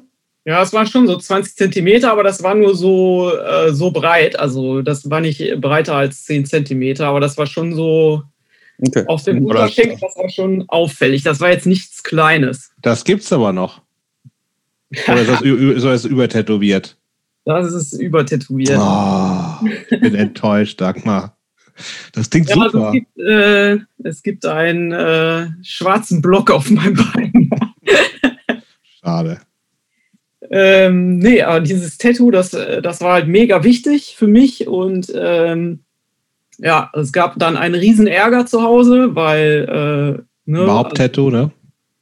Ja, überhaupt Tattoo und ähm, ja, nee, das, das geht auf jeden Fall nicht. Und ähm, ja, war dann halt irgendwann so, okay, das, das geht jetzt nicht mehr hier, weil zu Hause, also es war eigentlich immer Ärger. Äh, und mein, ähm, also ein Mitglied, äh, also der, der auch Straight Edge war, aus äh, der Antifa-Gruppe, der hatte natürlich das gleiche Problem zu Hause. Und ähm, dann durften wir beide, äh, obwohl wir noch keine 18 waren, durften wir in so ein Wohnheim einziehen äh, oh. wo eigentlich, also es war gegenüber vom Krankenhaus, wo Zivildienstleistende ah, ja. haben. Und äh, das eigentliche Wohnheim für die Krankenschwestern und Krankenpfleger, das war halt auf der anderen Seite und wir waren in so einem runtergekommenen Ding mit so 60er Jahre äh, Einbaudingern da im Zimmer. Also das war schon möbliert und ähm, so ein Bett-Couch-Ding. Und aber das, be bevor du da jetzt weiter ins Detail gehst, muss ich tatsächlich nochmal nachfragen.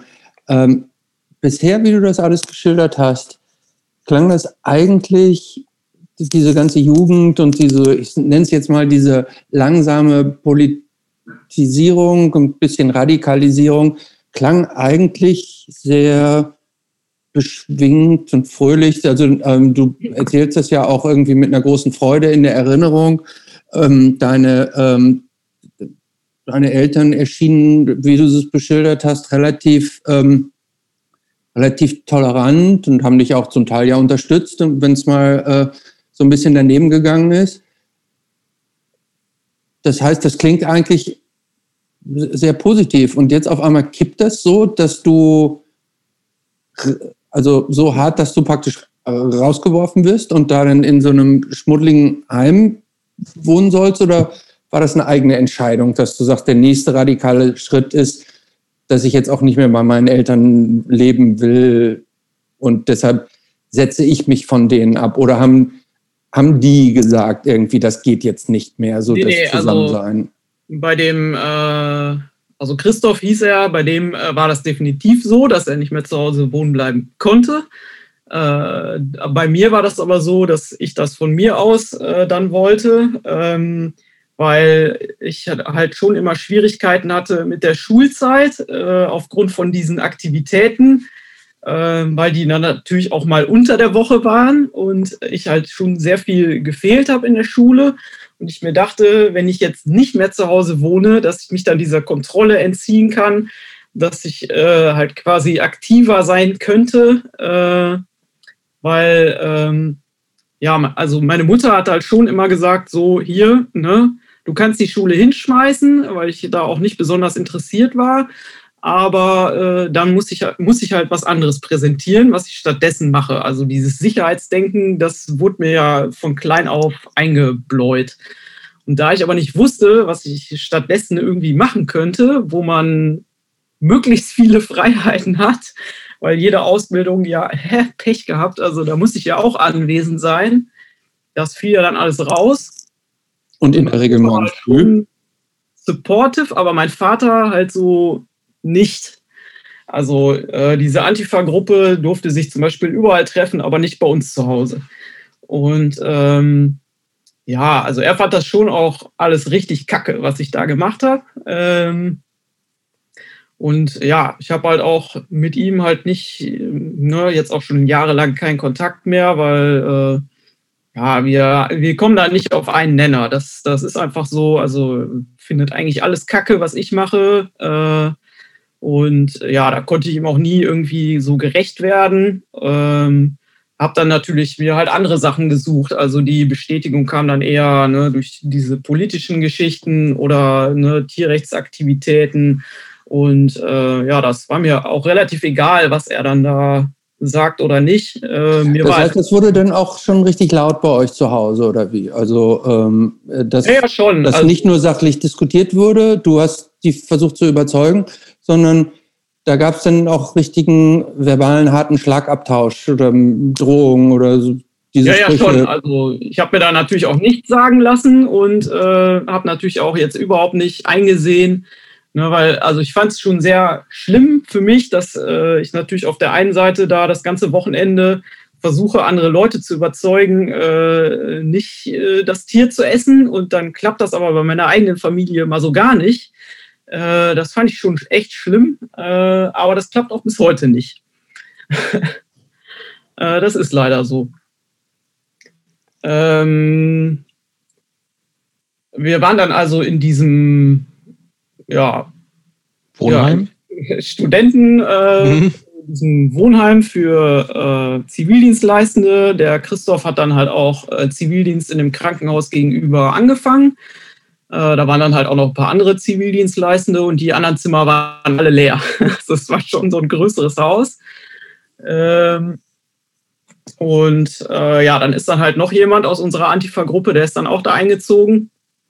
Also das war schon, äh, wir hatten dann schon so eine größere Freiheit und ähm, ja, waren eigentlich, äh, ja, in der Schule war ich jetzt nicht besonders oft, sagen wir mal so.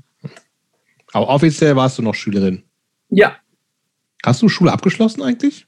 Genau, ich habe äh, Abitur mit Ach und Krach habe ich das geschafft, ähm, was aber einzig und allein an den Fehlzeiten lag, mhm. dass ich da überhaupt zugelassen wurde. Das war äh, dann auch eine ziemliche Trickserei. Also ja, ich dann natürlich auch da gelogen, dass sich die Balken biegen. Ähm, so, ja, nee, äh, mit meinen Eltern können sie jetzt aber auf gar keinen Fall sprechen, weil die, die wissen das ja gar nicht, was ich hier alles mache und äh, das geht nicht. Wie ging es denn dann nach dem Abitur weiter? Ist dann, dann, im Zweifelsfall ist ja dann, ja, irgendwas überlegt man sich, Studium, Ausbildung, was weiß ich, ähm, Umzug im Zweifelsfall aus der Kleinstadt weg, ne? Das war bei dir dann auch so. Du bist, du bist ja irgendwann in Bielefeld gelandet, ne? Genau, ich war ja schon in der Schulzeit, äh, war ich ja schon oft in Bielefeld. Äh, ne? Auch schon im IOZ und so? Genau. Mhm.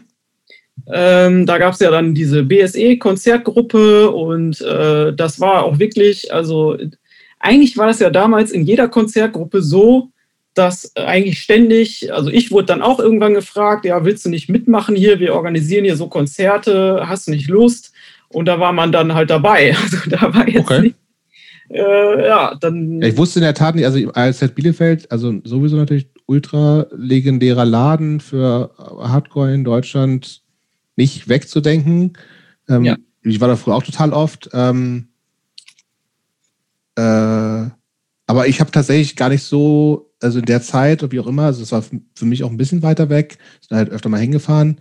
Ähm, klar gab es da Konzertgruppen und so, aber ich habe mich schon so ein bisschen gefragt, ähm, also um nochmal so ein bisschen das ein bisschen breiter aufzumachen. A, war dir überhaupt bewusst, wie wichtig so ein Laden wie IOZ war? Oder war das halt einfach der nächste und einzige Laden, wo es Konzert, äh, Konzerte gab?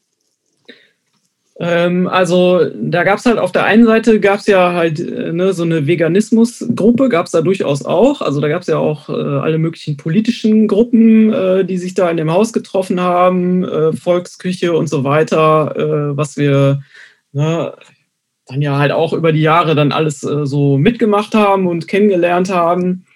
Und äh, ja, so, ne, so, dass es halt so eine Art Infozentrum ja auch gibt, wo, wo man sich informieren konnte, stand halt bei fast allen, ne, also zum Beispiel bei diesem Artikel aus der Lokalzeitung, da stand halt auch, äh, ne, für weitere Informationen können Sie äh, sich äh, an, ne, also August-Bebel-Straße, äh, Bielefeld, dann können Sie sich daran wenden und so weiter. Also das, ähm, das war ja halt schon äh, viel mehr als ja nur dieser Konzertraum da hinten. Kannst du das? Genau, willst dein, du vielleicht ja. ganz kurz für, für die Leute, die es jetzt nicht so genau kennen, was das IOZ ist. Wie würdest du das beschreiben oder was, was ist das IOZ? Steht ja für Arbeiter-Jugendzentrum.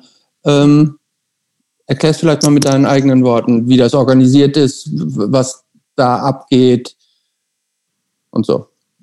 Also es gab halt äh, diverse äh, Gruppen äh, für alle möglichen politischen Themen. Ähm, es gab verschiedene, äh, es gab ein Umweltzentrum, es gab verschiedene äh, Konzertgruppen, die dann jeweils nach Genre sich so ein bisschen aufgeteilt haben. Also da gab es halt genauso irgendwelche, ähm, äh, wie nennt sich das denn alles? Ja, was weiß ich, so Trance und so, so Techno-Zeugs, äh, das gab es halt durchaus auch schon. Ähm, und äh, ja, es gab halt ähm, Partys äh, in den Räumen natürlich. Äh, das war alles vollgesprüht. Äh, eine legendäre Toilette gab es auch. Ja. besser, besser, gesagt keine. es gab ein Loch im Boden und ähm, ja, also man hatte eigentlich in diesen, das war so ein mehrstöckiges Gebäude, es gab da halt so alle Möglichkeiten, sich da auszuleben. Man, man konnte da die Wände voll sprühen, man konnte, ähm, was ich dann da nicht mehr wollte. äh, unten gab es halt so eine Bar, äh, so, ein, so, eine Art Kneipe. Ähm, ja, also das war eigentlich, das waren so die perfekten Räume eigentlich ich weiß gar nicht, ähm, gehört das zur Stadt oder ähm, äh, wer ist eigentlich der Betreiber oder wem gehört das eigentlich? Wie das jetzt aktuell ist, weiß ich nicht. Ne, oder wie war es damals? Also ich meine, dass das damals so, so ein selbstverwaltetes Kollektiv war und dann wurde dann so eine, ähm, äh, na, wie nennt man das, so eine symbolische, so eine symbolische Miete wurde dann äh, bezahlt. Ah, okay. Mhm. Und da, ja, also da waren halt schon äh, ne, Morning Again haben wir da gemacht oder. Ich wollte gerade fragen, ob du dich an das erste Konzert erinnern kannst, wo du wirklich aktiv teilgenommen hast. Ja, das Problem ist, ich habe ja diese ganzen Kalender, äh, die habe ich ja aufgehoben, aber äh, dann steht dann da oft nur äh, Konzert. BSE AJZ. So. Und dann denke ich mir, ja, gut, ähm, was war da jetzt?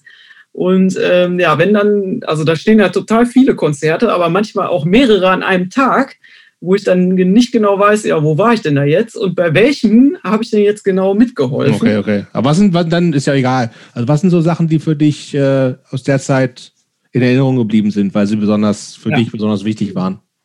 Also Morning Again, das weiß ich auf jeden Fall noch. Äh, das war super. Ähm, da haben ja dann auch, äh, also Enfold haben da ja zum Beispiel auch gespielt, ähm, wo ich mich ja bis heute frage, also Highscore äh, ja dann irgendwann auch mal, äh, wo ich mich ja bis heute frage, wer das eigentlich erfunden hat, dass sich dann bei Enfold alle auf den Boden schmeißen und dann so eine Art Schweinehaufen oder was auch immer da formieren äh, und sich auf den Boden wälzen. Also irgendwie war das aber so. Das war so auf jeden Fall. Und das im IOZ, wo es nicht sauber war auf dem Boden. Definitiv nicht. Ähm, ich würde schon gerne mal so Richtung, also, also es, da, hast du in der Zeit schon so, da warst du über IOZ und viel auf Konzerte ja auch dann ge gegangen sein. Hast du dich da schon so als, als Teil der Hardcore-Szene gefühlt? Also ja, schon. Okay. Wie, wie, du, und du bist ja dann auch schon, ähm, du bist Touren mitgefahren, ne? Also auch dann in, das war ein bisschen später, glaube ich. Mhm. Aber ähm, erzähl mal, wie das, wie das dazu kam und äh, wie du die erste Tour erlebt hast. Die war mit äh, Bloodpact und Ruination, ne? 2001. Genau, ich ja. bin ja äh, nach dem Abi, also quasi schon bevor ich das Abitur hatte, bin ich ja schon nach Münster gezogen, weil das war jetzt so, äh, ne, da kannte ich halt Leute und äh, da wusste ich, da gibt es einen Plattenladen. Äh, ja, mit Highscore hatte ich ja vorher schon zu tun, deswegen wusste ich halt auch, ja, cool, wir haben ja vorher schon abgehangen, dann äh, kenne ich auf jeden Fall Leute und ähm, genau, da bin ich dann hingezogen mit zwei Mädels. Wir hatten dann so eine vegane WG. In dem Haus hat auch noch jemand von den Donuts gewohnt und ja, das, äh, ne, alles gut. Ähm, und ja, also ich war natürlich schon immer viel, ne, das IPA-Festival, da waren wir, glaube ich, seit, äh, glaube schon seit 98 oder so, waren wir da eigentlich jedes Jahr dann äh, diese Imhausen-Festivals. Also es war halt schon so eine mega Energie äh, da in dieser ganzen Szene. Ähm, auf den viel rumgereist auf jeden Fall auch. Ne? Mhm. Also genau in vielen Städten. Also irgend, also es gab überall eigentlich Bekannte. Es war eigentlich schon immer so, dass man dann auf den Shows äh, sich auch mit den Bands unterhalten hat. Also da gab es immer viel, äh, was weiß ich, es wurde viel kommuniziert und man hat aber auch immer so auf Flyern so die Adressen weitergegeben, also die mhm. privaten Adressen und dann hat man sich halt geschrieben, so. Äh, also diese Kalender sind halt voll mit so Adressschnipseln von allen. Ja, also alles ja bei Prä-Internet-Zeiten auch noch so. Ne? Also es fing dann irgendwann ja langsam an mit irgendwelchen kryptischen E-Mail-Adressen, die dann Leute über die Uni gekriegt hatten. Ne? Aber es ja. war tatsächlich noch viel Post. Also tatsächlich so, Leute schreiben sich Briefe oder rufen an. Also eher Briefe. Genau, also Anrufe, ne, dann hatte ich hier dann zum Beispiel eine Telefonnummer und dann steckt dahinter Highscore WG. Soesterstraße 66 war das. Ja, richtig, genau. Ähm, ja, ich habe dann halt äh, ein Studium angefangen, weil äh, mir ging es ja nur darum, dass ich dieses blöde Abitur, dass ich das endlich habe, weil ich wusste, wenn ich mich einschreibe, dann geht mir keiner auf den Sack, weil dann kann ich machen, was ich will. So war das ja damals auch. Es hat ja wirklich überhaupt niemanden interessiert, ob man jetzt da hingegangen ist oder nicht. Ich habe es ja immerhin noch am Anfang versucht, also politisch. Das war soziale Arbeit schon. Nee, ich habe äh, Politikwissenschaft. Ah, okay. Mhm. äh, ja, da war ich äh, auf jeden Fall schwer ernüchtert, ähm, weil ich ja mit meinem radikalisierten, romantischen, äh, meiner Vorstellung dahin gekommen bin und äh, ja, das war ja nun mal überhaupt nicht so. Also klar war es äh, neben der Baracke, aber äh, das hatte überhaupt gar nichts äh, Radikales an sich, das Ganze. Und äh, ja, hat mich äh, sofort da weggetrieben. Also damit konnte ich überhaupt nichts anfangen. Und auch mit dieser ganzen Organisation von dem Studium äh, ich weiß noch, ich habe dann mit Alex, sollte ich da meinen Stundenplan machen, weil der da durchgeblickt hat und ich überhaupt nicht. Und der hatte News of Today Pullover an. so, alles klar. ähm, ja, dann äh, bin ich da halt. Sie so war schon klar, Studium ist es nicht. Ich mache, ja. mach, hänge meine Energie und Zeit lieber in irgendwas, was mit Musik und genau, äh, Subkultur, wie auch immer zu tun hat. Ne? War dann natürlich immer auf allen möglichen Konzerten, also Bremen halt dann auch, halt auch oft, weil von Münster ist es ja nicht so weit. War dann halt so, ne, also ja, dann solche Bands dann gehört wie Acme oder äh, Systral, ah da bin, ich ja, da bin ich ja völlig vom Glauben abgefallen. Also das fand ich so gut. Äh, das war halt nicht äh, dieser ganze Use Crew Kram, ja, alles gut, aber also Acme und Systral, das waren so meine, meine Megabands, da, also da ging nichts darüber. Auch die Bands ziehen sich, glaube ich, wie ein roter Faden hier durch ja. unsere Episoden. Ja. ja. Markus Haas natürlich. Äh, man hat sich dann ja auch immer so gegenseitig besucht. Da war ich natürlich auch mal und seine ganzen Platten da gesehen und also ich dachte, Wahnsinn. Aber ich hatte halt, ich habe nie Platten gesammelt, also das da hinten ist ja auch nicht von mir. Ähm, das habe ich nie gemacht. Ich hatte auch nie Geld, äh, mir großartig Platten zu kaufen. Ähm, ich habe das natürlich schon gehört, aber ich habe das halt nicht exzessiv gekauft. Also das war schon eher ziemlich wenig. Und äh, ja, ich war dann irgendwann in Holland, äh, also in Arnheim war ich oft, in der Goudvissaal. äh, mit da hatte ich halt auch viel ähm, mit, äh, da gab es halt schon so Frauen, die halt, wo ich dachte, ah, die haben da, die machen was. Also so Suzanne von Reflections zum Beispiel fand ich äh, krasse, starke Person, äh, die hat mich immer fasziniert.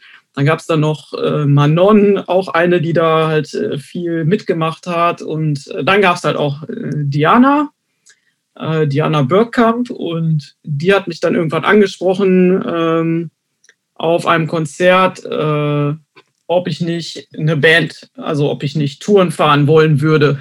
ich dachte, ja, was?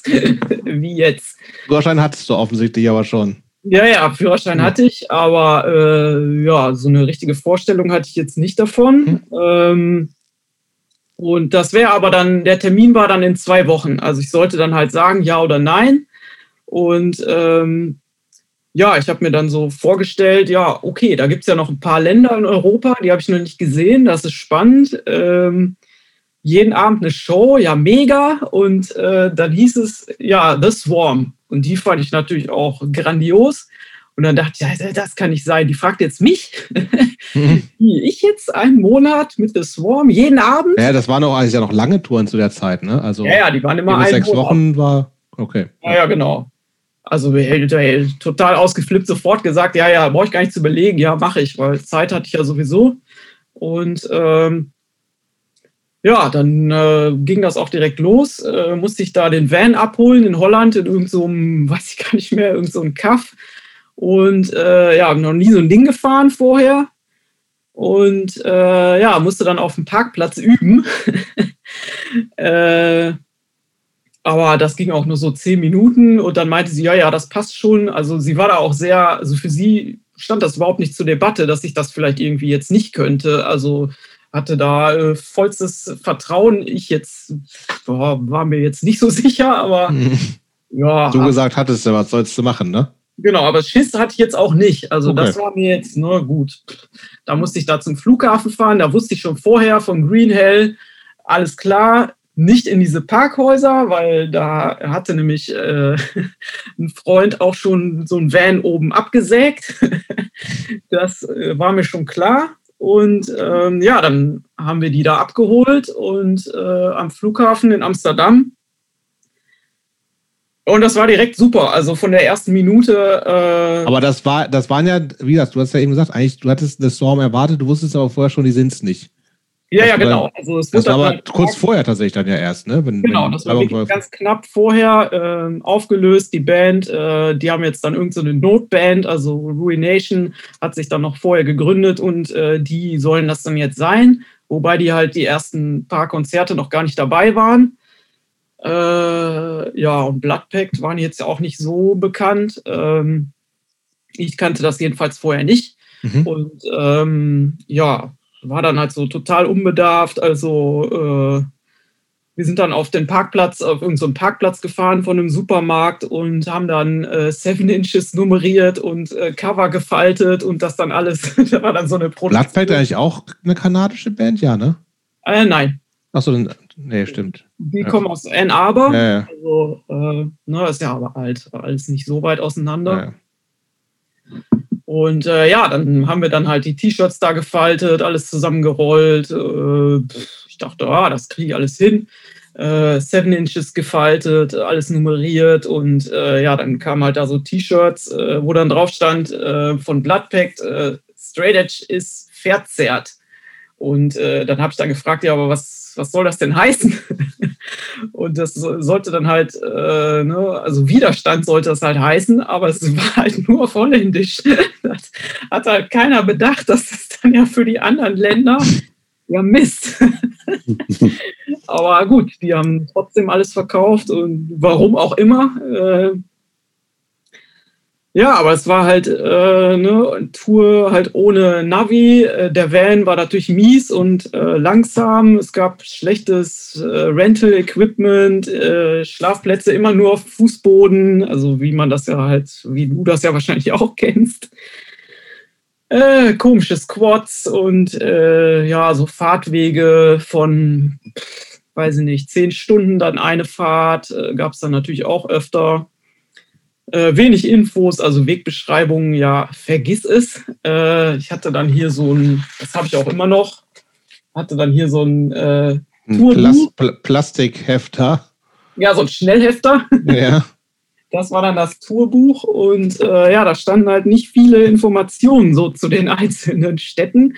Und ich hatte ja, man halt, hat ja damals auch so einfach Telefonnummern von Leuten gehabt, ne? Ja, ja, genau. Und diesen dann konnte man teilweise von Handy, war ja auch Prä-Handy-Zeit noch, ne? Oder gab es das schon? Ja, ich hatte eins, aber ah, okay. natürlich ohne Internet, das ist ja klar. Naja, logisch. Ja, aber immerhin. man hat dann, dann diesen 20 Kilo äh, Europa-Atlas dann halt äh, als Buch dabei. Und ähm, ja gut, die meisten Städte waren da ja halbwegs abgebildet, aber meistens nicht die Gegenden, wo sich dann die diese äh, Lokalitäten äh, befanden. Und ja, also Tourmanager gab es ja sowieso schon mal überhaupt nicht. Und ja, man musste dann in den Städten oder zwischendurch dann immer so Internetcafés suchen, weil ne, ich hatte dann halt auch nicht die ganzen Infos für den ganzen Monat. Also da war dann halt immer noch irgendwas frei und ja, das war schon äh, ein bisschen anstrengend. Und ja, dann natürlich da die Band gefahren, dann den Merch halt auch noch äh, verkauft und ja, also insgesamt hatte ich da halt noch so viel Energie, dass das halt alles, das war jetzt halt auch, ich fand es total spannend. Die Leute waren super, wir sind total gut äh, zurechtgekommen. Und es war auch nie ein Thema, äh, dass da jetzt eine Frau am Steuer sitzt. Das, du warst aber auch tatsächlich wahrscheinlich die einzige Frau, ne, auf der Tour. Ja. Nee, ja. Quatsch, nee, nee. Okay. Äh, bei Bloodpact war ja auch noch eine dabei, die ah, okay. äh, mitgespielt hat. Genau. Ich glaube, ich habe die tatsächlich nie gesehen, ehrlich gesagt. Aber wie okay. haben die dich denn, also äh, du warst dann ja so ein bisschen Mädchen für alles für die, oder? Ja, ja. Also, du hast dir gefahren, hast Merch verkauft, du musstest vor Ort alles Mögliche organisieren. Ähm, Amerikaner zum ersten Mal in Europa, da gibt es ja auch dann viel ähm, Vermittlungsbedarf, häufig zumindest. Ähm, haben die dich denn auch so auf Augenhöhe behandelt? Also hast du dich praktisch auch quasi als Teil dieser Crew verstanden und wie hast, bist du eigentlich irgendwie bezahlt worden dafür oder wie lief das? Genau, also ich habe halt, äh, bin ja bezahlt worden, das auf jeden Fall. Ähm, die haben mich aber auch, äh, also da gab es überhaupt keine Akzeptanzprobleme. Äh, die waren halt auch schon alle so, ja, das passte schon so mit meiner Wellenlänge. Äh, die waren auch äh, politisch aktiv natürlich. Ähm, da war jetzt, da war jetzt völlig klar, die Standpunkte waren halt identisch, da gab es jetzt gar keine Probleme. Ähm, das kam dann halt eher alles so danach, weil ich natürlich dann ne, von der ersten Tour immer ausgegangen bin, wo alles halt so super. Lass uns, noch, lass uns noch mal ganz kurz, ich will, also kannst du super gern gleich noch von erzählen, weil du ja noch mehrere Touren gefahren bist und die nicht alle so harmonisch waren, glaube ich. Ähm, aber ich würde gerne noch mal so ein bisschen, äh, also du kanntest natürlich deutsche Konzertorte. Das ist ja auch so ein bisschen was Spezielles in Deutschland mit dieser ganzen selbstverwaltete Jugendzentren, überhaupt Jugendzentrumskultur. Das, das gibt es ja in anderen Ländern teilweise gar nicht oder in vielen Ländern gar nicht. Ähm, manchmal gibt es teilweise einfach oder gab es damals irgendwelche Kneipen, wo Konzerte stattgefunden haben. Dann Italien natürlich die ganzen, ganzen Squads, die es schon lange gegeben hat. Ähm, du kanntest Deutschland, du kanntest Benelux. Ähm, wo, was, in was für Ländern warst du, wo, wo du die Szene nochmal ganz anders wahrgenommen hast? Weil ich finde ja so Deutschland und, und Holland, Belgien, das ist ja alles relativ vergleichbar auf eine Art und so. Ne? Also was waren so, so Länder oder Orte, die, die dich noch, wo du nochmal ganz, ganz Neues kennengelernt hast? Und wenn, dann was? Also ähm, spannend war auf jeden Fall äh, Kopenhagen, das äh, Ungdomshuset, da waren wir halt noch und äh, das äh, war dann schon so, dass äh, wir dann halt auch da übernachtet haben und die ganze Nacht zum Beispiel der Polizeifunk abgehört wurde. Mhm. Also das, das war ja wirklich dann halt auch äh, so ein, ja, halt schon so ein linkes Zentrum, was aber dann halt auch wirklich äh, ja, also man konnte jetzt nicht davon ausgehen, dass das so störungsfrei abgelaufen ist, da die Veranstaltung. Das äh, hat mir ja dann schon auch gezeigt, was, was wir eigentlich für einen Luxus haben, weil äh, da natürlich, äh, ne, man ist da jetzt nicht, ja, stimmt ja jetzt auch nicht, aber man war da jetzt nicht akut von irgendeiner Räumung äh, bedroht oder dass da Polizisten den Laden platt rennen oder äh, sowas, was da halt äh, vorgekommen ist. Äh, das war halt nochmal was ganz anderes und ähm, dann äh, natürlich alles, was so, äh, ja, Tschechien, äh, da war ich ja vorher nicht, also Prag, äh, das 007, wirklich, also die Leute sind ausgeflippt äh, von der ersten Sekunde, vom ersten Ton, da war also wirklich, sowas habe ich ja noch nicht gesehen. also halt auch so eine Freude und ähm, während das hier ja so gerade so Ruhrpott äh, ja dann schon eher so Moshpit-mäßig war oder halt so die coolen Leute da alle rumstanden. Das äh, fand ich jetzt im Osten halt so überhaupt nicht. Also da, da ging es rund, da hatten alle Spaß und egal, ob sie jetzt die Band kannten oder nicht, äh, auch in Warschau, da war sofort äh, eine Riesenparty und äh, ja, man hat sich da halt einfach äh, sofort äh, wohlgefühlt. Das war halt schon ein bisschen was anderes, wie wenn man jetzt irgendwo hinkommt und ähm, ja, dann ist das halt Band XY, man wird dann da so abgefertigt. Also, ne, so Wild at Heart zum Beispiel war ich ja auch öfter. Ähm, da ist man halt eine Band von, weiß ich nicht wie vielen Hunderten, die dann zehn, da so im zehn, Jahr zehn pro Woche, ja, ja.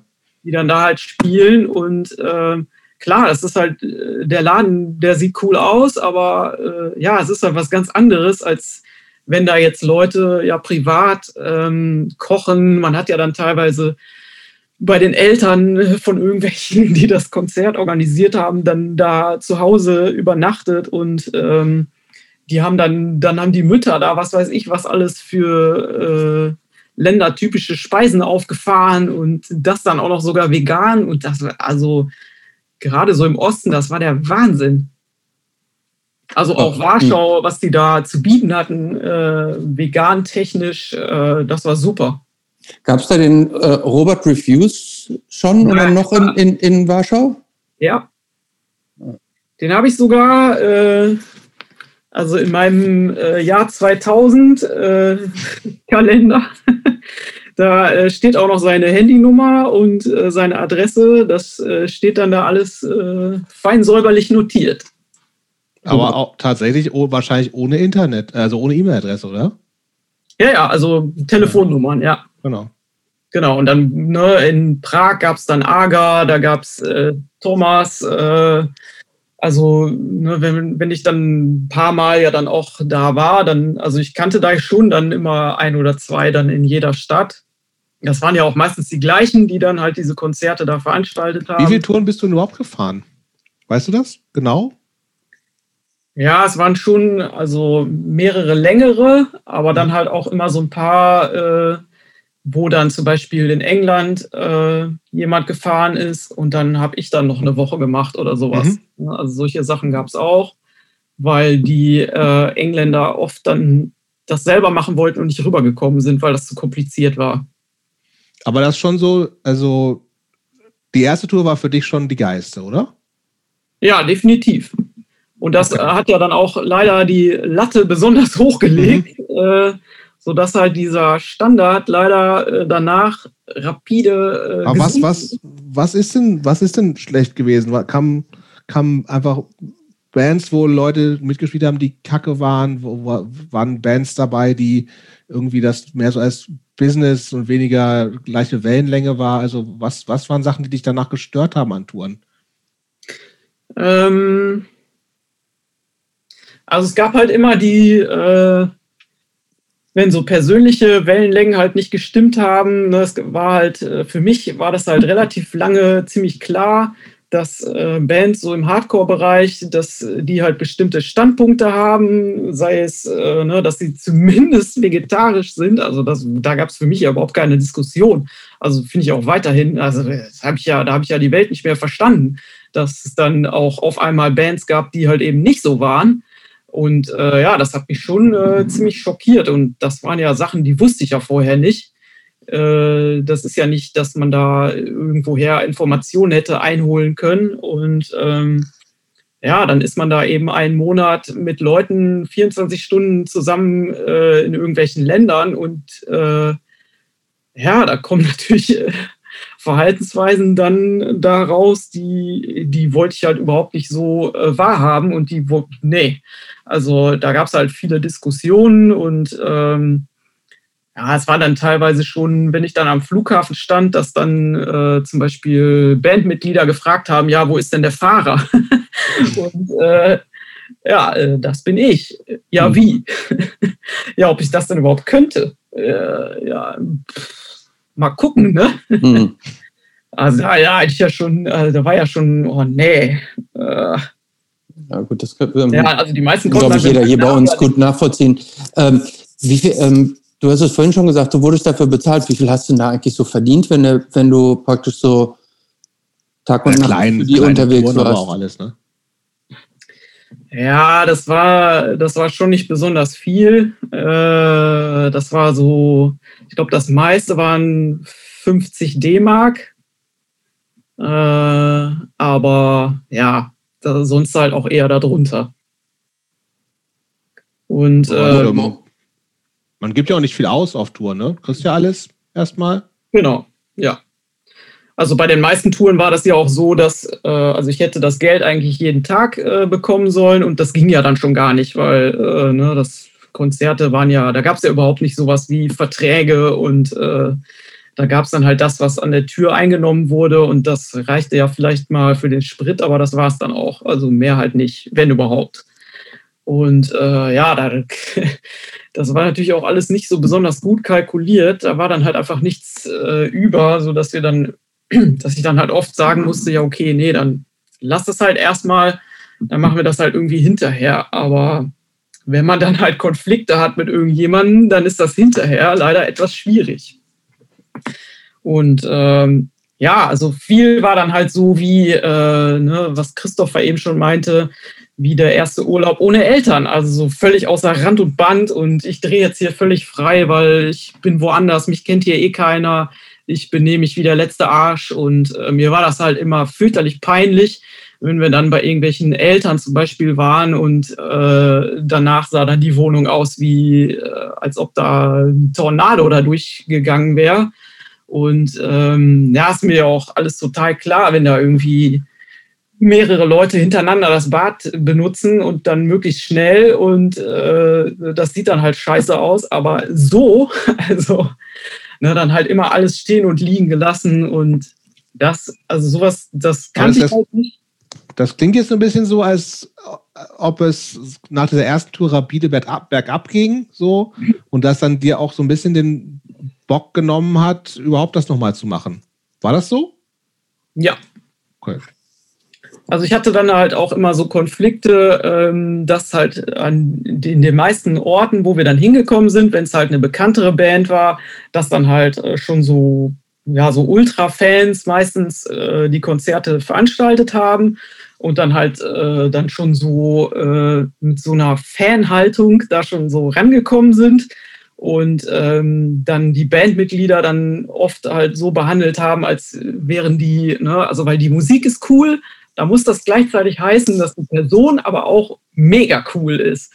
So, und äh, meine Erfahrung war dann meistens aber eine andere, also durch die Zeit dann eben schon vorher. Und ja, ich habe mich halt immer so versucht, halt rauszuhalten. Die haben mir dann natürlich immer gesagt, so wie neidisch sie halt alle sind, dass ich halt sowas mache und äh, wie gerne sie mit mir tauschen wollen. Und ich habe dann halt immer gesagt, ja, ne, ist halt auch mega anstrengend und ähm, ja, habe halt äh, dann meistens äh, versucht, da halt so auszuweichen. Aber, aber was war das denn für dich zu der Zeit? War das so, also man, man kann ja spätestens nach der, nach der dritten schlechten Erfahrung sagen, ich habe keinen Bock mehr, aber war das, das war ja auch kein Job, ne? Das war, du hast ja nicht gemacht, um Geld zu verdienen. Also für mich Oder war das, das, für dich schon ein Job? Das war schon so jobmäßig, okay. äh, weil ich hatte halt auch nichts anderes. Mhm. Und ähm, ich hatte ja auch Bock, äh, dann nochmal in die Länder dann überall zu fahren. Das war schon so. Und das war ja auch nicht die ganze Zeit scheiße. Mhm. Also, ne, so war das halt auch nicht. Und zwischendurch waren ja halt diese kürzeren Sachen, die waren halt auch alle okay. Ähm, aber halt bei diesen längeren Sachen, das sind halt dann auch so, so Ausnahmesituationen, wo man sich ja dann auch total auf den Sack geht, wenn man da die ganze Zeit in so einem Bus. Total, selbst, selbst wenn man sich mag und gut findet. Ja, ja, also ich finde dieses mit vier Wochen, vier Wochen äh, mhm. stundenlang mit jemandem zusammen, also sei zwei Bands in einem Van, das ist einfach ja, mega anstrengend. Halt, ne? Also diese ganzen tollen Entertainment-Systeme, die gab es halt nicht. das stimmt. Kein ne? DVD-Player oder so ein Quatsch? Ja, nix da, nee. Äh, und dann halt auch so, äh, ja, das war schon sehr eingeschränkt. Man hatte dann halt CDs dabei. Oder äh, Kassetten. Ja, ja, genau. Und ja, das, da war halt nicht so richtig, ne, das war halt kein Luxus. Und äh, dann halt, das ist ja auch anstrengend, dann überall immer ja. auf dem Boden zu schlafen und die Bandmitglieder haben sich ja auch untereinander angenervt, so ist es halt nicht. Da gab es ja auch Unterschiede, dass dann halt einer dabei war, der kacke war und dann meistens war da aber auch irgendwer dabei, der okay war. Und ähm, ich finde auch, also man, man darf das tatsächlich ja, also ich glaube, Leute, die jetzt lange in Bands spielen, ne, das ist die wissen auch, was man sich einlässt, aber im Zweifelsfall, wenn es noch nicht so lange gibt und die vielleicht auch gar nicht viele Touren oder nur kurze Sachen gemacht haben, das ist schon allgemein gesagt eine mega Herausforderung. Wie gesagt, mit sieben, acht, neun Leuten so eng Zeit zu verbringen. Also, und das ist, also, und Touren ist ja jetzt auch, wie gesagt, ist, du hast, du fährst den ganzen Tag Auto und dann wartest, hängst du stundenlang in irgendeinem Club oder was weiß ich, äh, Konzertladen ab, der tatsächlich ja meistens nicht auch, meistens nicht in der Innenstadt, wo du sagst, ich gehe nochmal schön spazieren oder so. Du hängst oft in irgendwelchen komischen Industriegebieten ab oder sonst wo, wartest darauf, dass das Konzert irgendwie anfängt. Also das ist schon viel, einfach keine Quality Time. Ich glaube, für viele ist es ja dann schon so, ja, geil, die halbe Stunde, die ich auf der Bühne stehe, das, das macht das alles wieder wett. Das A hat man das natürlich als Person, die mitfährt, nicht. Und B ist, ist es halt dann trotzdem noch äh, 23,5 Stunden, die halt einfach nicht geil sind. Oder wie gesagt, mit, mit, man sitzt zusammen im Bus, man, aber es passiert aber nichts, weil man zweifelsfall einen Walkman dabei hat und die gleichen fünf Kassetten wiederhört. Ähm, und das ist, und man ist einfach so eng und kriegt so viel von mit und von Macken, die man vielleicht, äh, weiß ich nicht, noch wegstecken kann, wenn du halt äh, dich einmal in der Woche zum Proben triffst oder sowas. Die gehen dir dann halt irgendwie zum Teil nach einer Woche extrem auf die Nerven. So, also es ist schon wirklich, also es ist anstrengend und es kann gut klappen, logischerweise. Ähm, aber es ist schon, das ist schon Ausnahme, sind Ausnahmesituationen, finde ich so. Ja, aber für mich war dann halt trotzdem immer klar, so, wenn irgendwas, äh, ne, also ich bin da jetzt nie irgendwie sexistisch angegangen worden, okay. aber wenn halt irgendwas so in die Richtung geht, da habe ich halt, da hat es bei mir dann aufgehört. Also, ne, so, ja, solche bescheuerten Sachen, ja, in welchem, äh, ne, in welchem Land gibt es denn die heißesten Frauen, dieser Contest? So, also, ja, bitte, ne? Oder ähm, ja, dann so Diskussionen, äh, äh, irgendwelche abfälligen Bemerkungen dann Frauen gegenüber und dann habe ich dann gesagt, so, ne, gab es wieder Diskussion und äh, warum ich mich denn so aufregen würde. Ja, äh, Entschuldigung, aber ich äh, bin auch weiblich. Ja, nee, du bist der Fahrer. also das war wirklich sowas von abstrus manchmal. Ähm, aber nee, war, das heißt, es war relativ schnell klar, dass es für dich, es ist kein äh, Dreamjob, wo du sagst, ich mache das jetzt die nächsten 25 Jahre? Nee, wenn das jetzt irgendwie gepasst hätte, dann auf jeden Fall. Aber das war halt nie so wie bei der ersten Tour danach. Und ähm, ne, ich habe ja dann zum Beispiel auch, wenn ich dann so Freunden erzählt habe, ja, so und so, bei der Band war das aber so und so.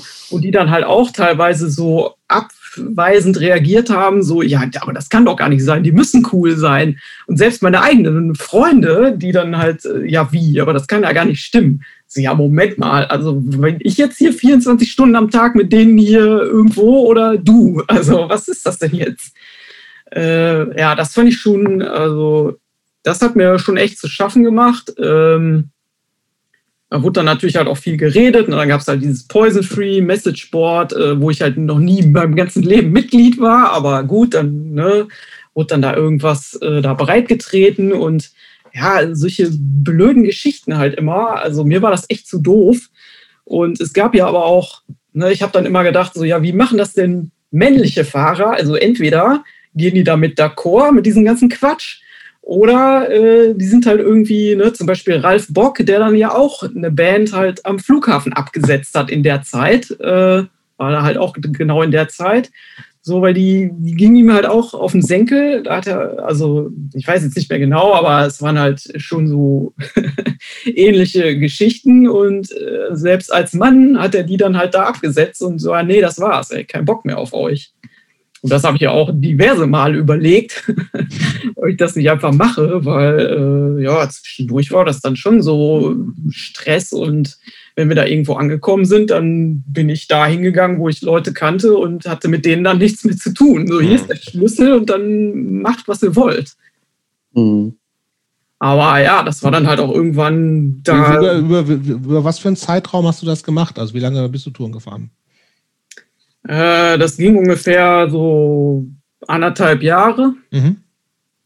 hm, dann, also dann war ich auch völlig, äh, ne, das, das ist halt auch total anstrengend. Man kriegt das aber nicht besonders gut mit. Und ähm, ich war dann halt auch, äh, da habe ich dann schon beschlossen, dass ich das nicht mehr selbst mache. Dann war ich äh, noch in Amerika mit Kill Your Idols. Hm, auf Tour? Äh, genau, die fand ich super. Mhm. Und äh, da war ich dann halt bei so einer kurzen Tour, äh, haben die mich mitgenommen.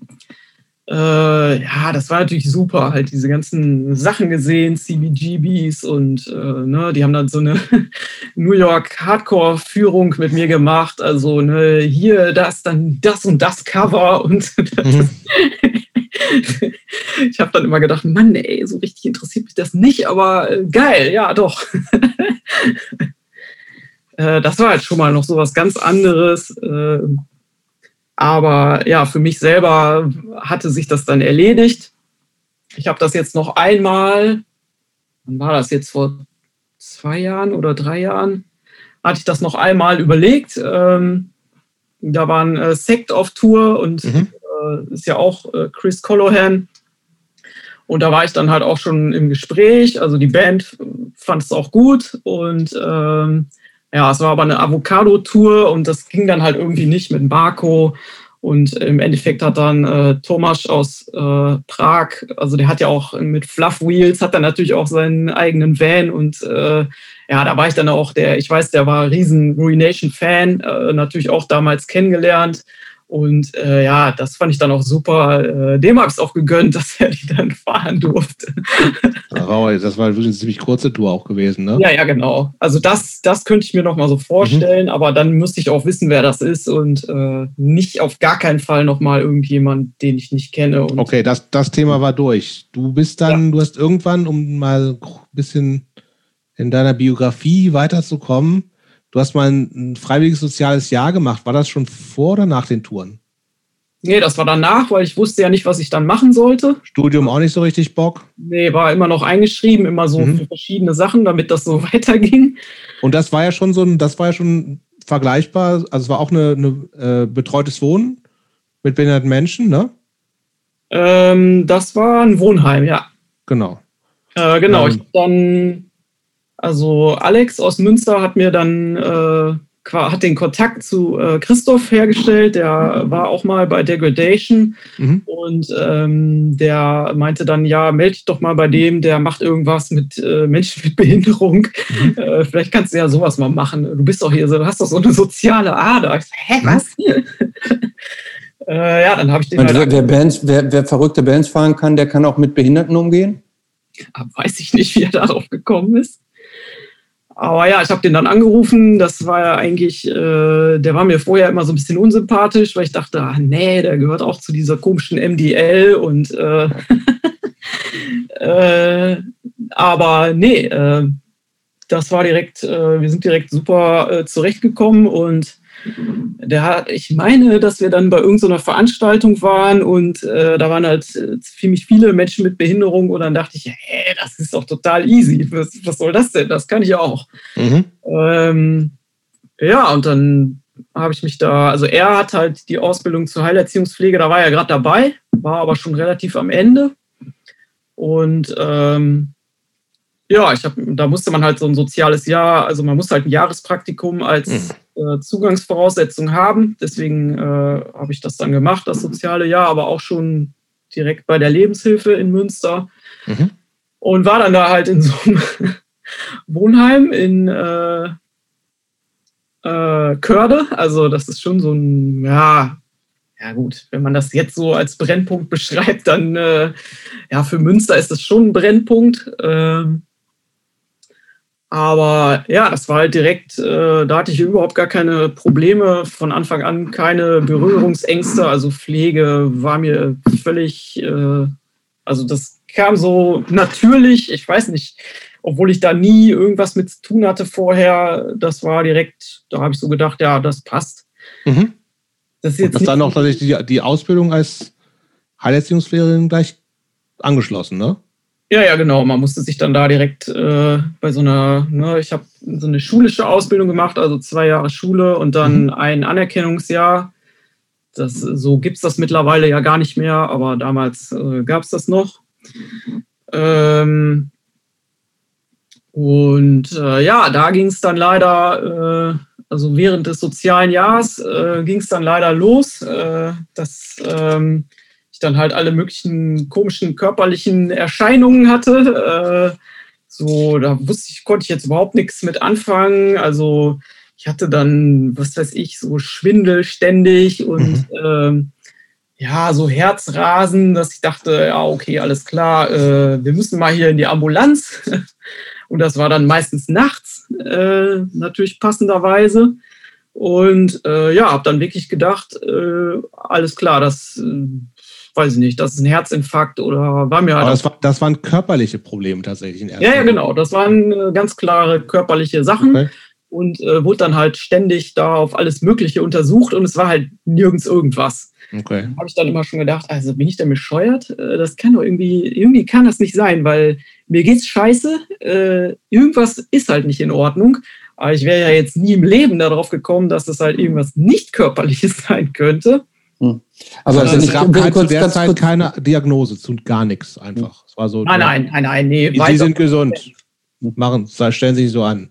Genau, also ich wurde dann immer gefragt, ob ich denn Drogen genommen hätte, weil ne, ich ja so Symptome da beschrieben habe und es war ja halt nichts festzustellen. Ne, also war ja dann halt auch nachts, äh, was ich denn genommen hätte. Sowas wurde ich dann gefragt. Oder ne, also dieser klassische Werdegang, man klappert alle Ärzte ab und da ist aber nirgends was und mhm. man ist, es ist aber trotzdem irgendwas nicht, stimmt halt nicht. aber ähm, ganz kurz, war in, in deinem Lebenswandel vorher denn, also du hast dieses, äh, diese Ausbildung gemacht, hast du die als, ähm, weil du eben sagtest, die ist dir eigentlich relativ gut so von der Hand gegangen, war die auch stressig oder ähm, ähm, körperlich oder in irgendeiner Form belastend, dass du das als belastend empfunden hast, dass es da möglicherweise irgendeine Verbindung gab oder na, das eine hatte eigentlich nach deiner spontanen Wahrnehmung nichts miteinander zu tun? Nee, also das ne, ich fand das jetzt nicht besonders belastend. Äh, ich hatte da Bock drauf, also wollte eigentlich loslegen und dann kam das. So, mhm. also das war schon, äh, nee, habe ich jetzt überhaupt nicht damit in Verbindung gebracht. Und ähm, ja, hatte dann halt auch so, das wusste ich ja nicht, dass es Panikattacken sind, aber ich hatte dann halt solche Attacken, dann zum Beispiel, da bin ich, wollte ich äh, meine Mutter besuchen, bin ich im Zug gefahren, also dieser Regionalexpress, äh, da von Münster nach Lippstadt. Der hält dann ja auch in Hamm. Also bis Hamm habe ich es ja gerade noch geschafft. Und äh, da war ich dann, äh, ne, da musste ich dann aussteigen und habe dann da eine Stunde in diesem äh, in der Bahnhofstoilette äh, auf dem Boden gesessen, weil ich überhaupt nicht mehr wusste, was, äh, was ist denn jetzt los. Und meine Mutter musste mich dann da abholen. Ähm, da habe ich halt immer noch gedacht, ja, weiß ich nicht, was könnte ich denn jetzt noch körperliches haben? Und ähm, ja, sowas hatte ich dann auch im Bus und äh, also das kam so aus dem Nichts quasi. Ich wusste überhaupt nicht, womit das jetzt so zusammenhängt und musste dann so ein Belastungs-EKG machen bei der Hausärztin. Und da äh, saß ich dann halt alleine in so einem Nebenraum rum. Und äh, da lag dann halt so ein Faltblatt, äh, Angsterkrankung, irgendwas. Und äh, ja, weil ich da ja eh rumsitzen musste, äh, habe ich das dann mal so, weiß ich gar nicht, wollte mich einfach nur ablenken. habe ich das mal angeguckt und dachte, das, das gibt's ja nicht. Also ich hatte alles, was auf diesem Faltblatt, was da an Punkten aufgeführt war, ich hatte alles davon. Und äh, ja, dann habe ich das angesprochen und ähm, ja, die Hausärztin, die war jetzt auch nicht besonders äh, so interessiert und äh, ja, auf jeden Fall habe ich eine Überweisung bekommen und sollte dann äh, Psychotherapie sollte ich machen. Und da hatte ich überhaupt gar keine Vorstellung davon, was, was das denn sein soll oder was das jetzt da mit meinem Problem da jetzt tun haben könnte. Äh, und das war dann auch direkt, äh, also mir ging es aber schon so schlecht, also mir war immer schwindlig, ähm, wenn ich die Treppe runtergegangen bin. Also ich habe mittlerweile ja auch äh, in der besagten Highscore-WG gewohnt. Ähm, wenn ich die Treppe schon runtergegangen bin, da war mir schon schwindelig. Also da konnte ich eigentlich schon direkt wieder hochgehen. Äh, also die Symptome wurden kontinuierlich, also auch in einem durch schlechter und dann, ja. dann Gesundheit, das war jetzt nicht am Anfang, war es einmal oder und also die Frequenz dieser Attacken wurde kontinuierlich höher. In, von was für einem Zeitraum der Eskalation sprechen wir hier so ungefähr? Also das ging total schnell. Ähm, ne, man, das hat sich halt schön manifestiert durch so Vermeidungsverhalten, was ich natürlich nicht wusste. Aber ich dachte mir, ja, okay, wenn ich hier so eine komische Attacke da im Zug kriege, ja, bitte, dann fahre ich aber auch nicht mehr mit dem Zug. Äh, ja, das ist natürlich leider das Falscheste, was man machen kann, aber wusste ich halt auch nicht besser. Ähm, ja, und es, also, es musste halt irgendwas passieren und gut, dann musste ich halt eben zu dieser Therapeutin und das war dann halt wirklich so klassisch. Äh, so ein Sofa mit überall esoterischen Krempel und äh, dann halt überall so Taschentücherboxen. Ich dachte, nee, also ja, aber mir ging es halt so schlecht, da konnte ich jetzt auch nicht sagen, also nee, das wird hier nichts mit uns. Äh, ja, und das hat mich leider, also das hat das quasi noch schlimmer gemacht, weil also meine Themen, die dann so kamen, also Tattoos hatte ich ja dann mittlerweile schon ein paar mehr, und äh, das war dann halt, für sie war das dann ganz klar, also Tätowierungen, das sind Körperverletzungen und äh, das, das ist nicht normal. Und Veganismus, das war dann eine Essstörung und ich war aber halt auch von mir aus nicht in der Lage zu sagen, also jetzt reicht's aber. Nee, also das möchte ich hier nicht weitermachen. Und ähm, sie hat dann zum Beispiel auch gesagt, wenn ich kein autogenes Training mache, dann wird das nicht besser. So, und wenn man aber die ganze Zeit, also ich war so angespannt, ich konnte ja weder schlafen noch sonst irgendwas, weil ich ja immer gedacht habe, jetzt kommt sowas wieder. Äh, da da wäre, also autogenes Training, da war überhaupt nicht dran zu denken, weil ich überhaupt gar nichts mit Entspannung anfangen konnte. Äh, ja, also das war schon, also die ganze Zeit war schon. Gab es denn, gab's, was war denn die, die Diagnose zu der Zeit? Äh, ich habe da keine Diagnose bekommen. Also ich habe das okay. irgendwann hinterher gesehen. Äh, in dieser Akte stand das, aber mhm. genannt wurde mir halt nichts. So, das war halt alles. Aber ja. Also wie, wie, kann ich, wie kann ich mir das vorstellen? Das heißt, du hast in erster Linie, also für dich erstmal merklich körperliche Probleme tatsächlich, so, ne, dass irgendwas körperlich funktioniert, hast das noch gar nicht irgendwie mit, mit einer psychischen Erkrankung in Verbindung gebracht und du gehst, du liest dann irgendwas von Angststörungen auch, wirst zu einer Psychotherapie geschickt, wo du erstmal auch gesagt hast, ja, müsst, würde ich jetzt eigentlich von mir aus gar nicht hingehen, ich gehe mal gucken. Aber was, und die sagen dir einfach nur, ja, entspannen Sie sich mal ein bisschen, autogenes Training, dann ist alles wieder gut, oder? Genau, also es wurde dann natürlich schon so in der Vergangenheit äh, rumgestochert, äh, wo kann das denn jetzt herkommen? Gibt es da irgendwelche Ursachen? Und dann gab es natürlich, ne, also diese ganzen Geschichten ne, mit Veganismus und tätowiert sein und das waren dann halt für sie halt schon mal alles so Gründe, da stimmt halt irgendwas nicht. Oder äh, kein Kontakt zum Vater, das ist ja auch also Katastrophe. Ähm, aber das, also das hat mir halt überhaupt nichts gebracht. Also mich hat es natürlich noch mehr gestresst, weil ich halt immer dachte, ich komme jetzt hier nicht weiter, das hilft mir nichts. Was, was mache ich denn jetzt? Ich konnte aber auch nicht sagen, also nee, ich möchte das jetzt woanders machen, weil ich war, war überhaupt nicht da in der Lage. Also das Einzige, was ich halt immer gemacht habe am Tag, war ähm, diese, also dieses soziale Jahr in der Einrichtung. Ich hatte dann ja ganz normal Schichtdienst. Da, also das war halt das Einzige, was ich durchgezogen habe. Äh, das war auch, glaube ich, so meine Rettung, weil wenn ich das auch nicht gemacht hätte, dann weiß ich nicht. Aber das, das habe ich halt immer gemacht. Und aber ansonsten halt nichts. Also ich war dann auf keinen Konzerten, das konnte ich überhaupt nicht. Ich konnte nicht ins Kino gehen, weil ich nicht, ich konnte nicht in so einer Reihe sitzen, wenn da um mich rum Leute saßen, weil da konnte ich da nicht weg, das ging nicht.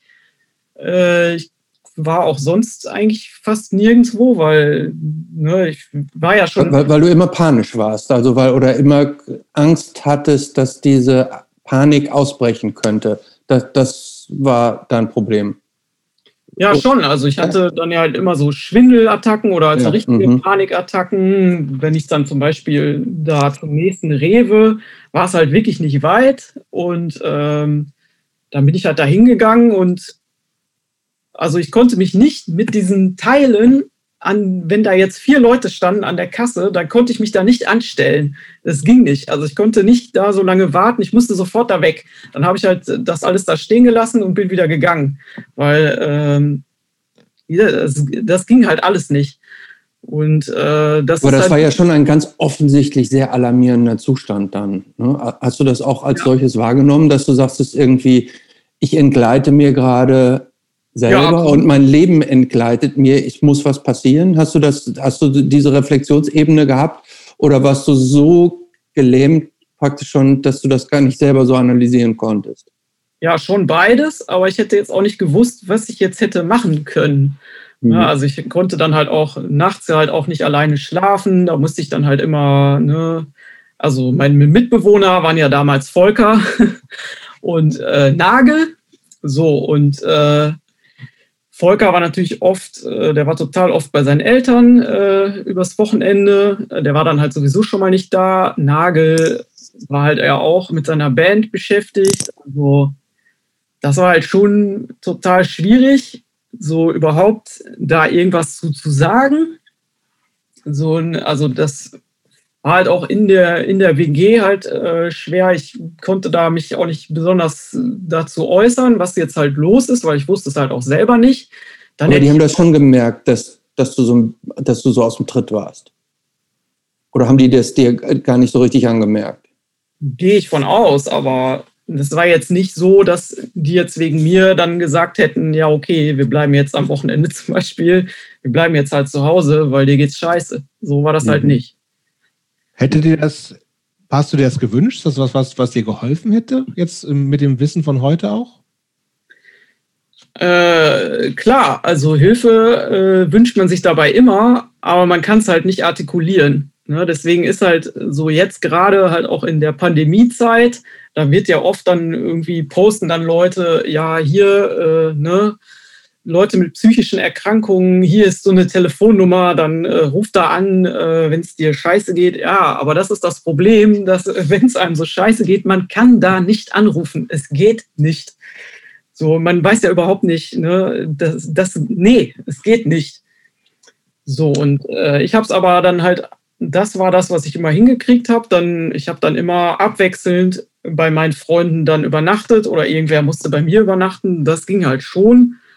Aber ich habe natürlich auch viel, äh, ja, das war dann quasi so ein Rückschritt in die Kindheit quasi, dass ich dann oft äh, bei meiner Mutter war. Die musste mich dann abholen, weil mit dem Zug fahren konnte ich auch nicht äh, und habe dann gewartet, bis das Wochenende rum war, äh, wenn ich dann frei hatte, weil ich konnte ja auch nichts mit mir anfangen. Ich wusste ja nicht, was soll ich jetzt machen.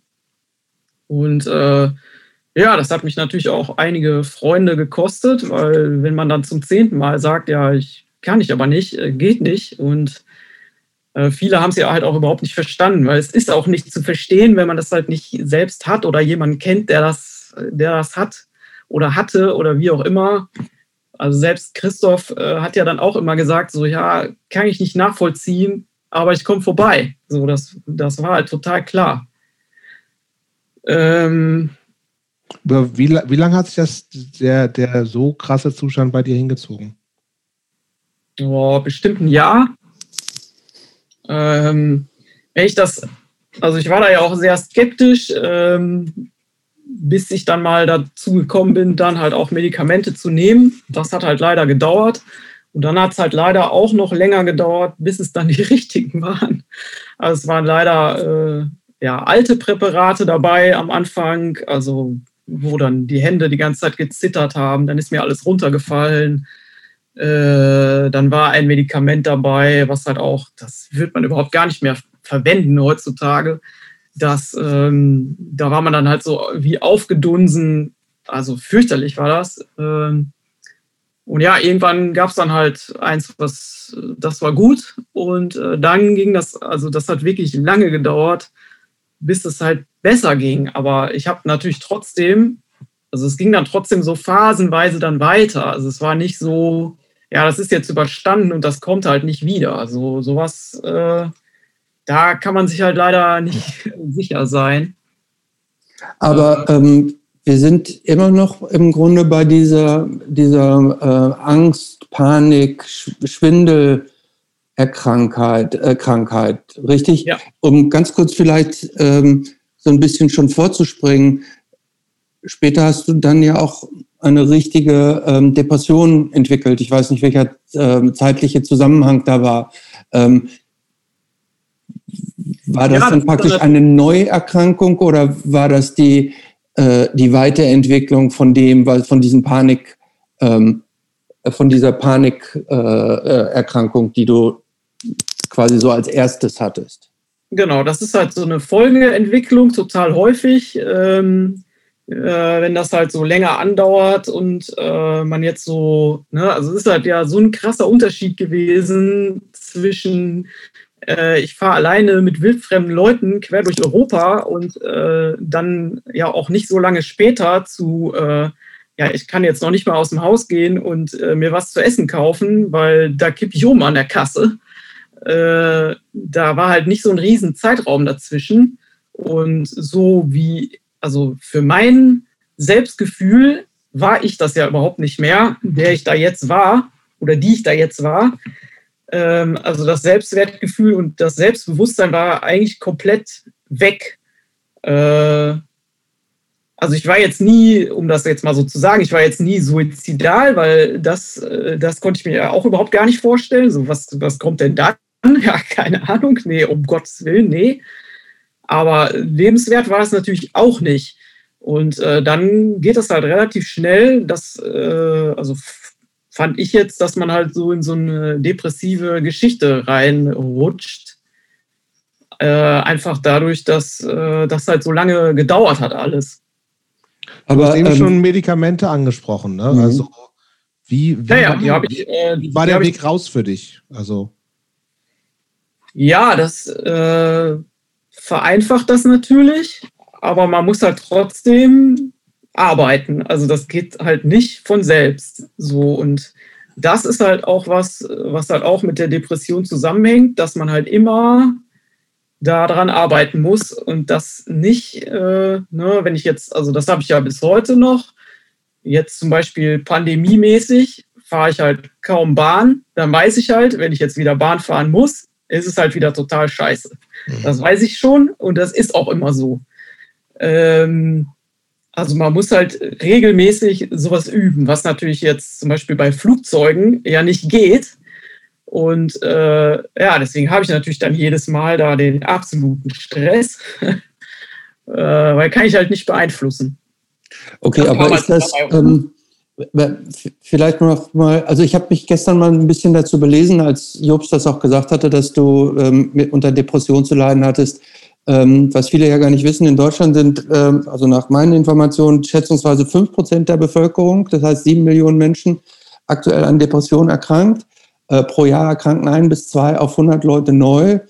Und ähm, die Ursachen von Depressionen, also jetzt nach meinem ähm, amateurhaften Internetrecherche sind die Ursachen eine nicht genau identifizierbare Mischung aus verschiedenen Faktoren. Das sind einmal, kann genetisch sein, ne? es, es kann ähm, äh, es, es kann ausgelöst sein durch Unregelmäßigkeiten im eigenen Leben, ne? dass, dass Dinge falsch gelaufen sind oder zu lange falsch gelaufen sind und sich das dann in der Psyche so ein bisschen so eingebrannt hat. Aber es kann, also ich weiß nicht, ob es, es können also auch praktisch so biologisch-chemische ähm, äh, Unregelmäßigkeiten sein, dass irgendwelche Neurotransmitter nicht mehr richtig funktionieren oder sowas. Und häufig ist es eine Kombination aus all diesen Dingen und man weiß nicht genau, wo man ansetzen kann und wie man es machen soll. Ähm, was es halt dann ja auch so schwer macht, das in den Griff zu kriegen. Ähm, aber jetzt nochmal, ähm, deshalb meine Frage, ich, ich, hatte auch mal eine Freundin, die depressiv war, die, bei der kam das immer so, ähm, auch so phasenweise. Dann muss, konnte die überhaupt nicht mehr aus dem Raum rausgehen. Die musste immer im dunklen Zimmer sein und wollte sich und konnte sich nicht bewegen, war so komplett antriebslos und ähm, konnte das auch nur sehr schwer beschreiben. Und es, für mich wirkte das immer so, als wenn wie so eine ganz dunkle Glocke über den Menschen so gestülpt wird. Und bei ihr war das dann so, die, der, der lüftete sich dann irgendwie wieder immer und war ganz normal. Ähm, aber so diese, diese Zustände unter der Glocke, da dachte ich immer irgendwie, wow, das wirkt schon sehr krass. Also in dem Sinne, dass ich selbst als Außenstehender nachvollziehen kann, wenn man praktisch sich so, so also so dunkel gefangen fühlt, dass man dann irgendwann auch keine Lebenslust mehr hat. Das konnte ich sehr gut nachvollziehen. Und das war auch so eine Information, die ich dann auch gestern noch gelesen habe. Interessanterweise, ähm, dass ähm, die Leute, die das wirklich, die unter diesen Depressionen nachhaltig schwer leiden, ähm, dass es da tatsächlich keinen kleinen Anteil gibt, die dann auch tatsächlich einen Suizid begehen, weil die einfach nicht mehr wollen. Ähm, genau. Wenn ich dich jetzt richtig verstanden habe, hast du das allerdings dann mit Medikamenten und anderer Hilfe so gut im Griff, dass es mehr so punktuell ist und dass praktisch deine Lebenslust also jetzt nicht äh, äh, breiter oder längerfristiger äh, beeinträchtigt ist. Ist das so oder täusche ich mich da?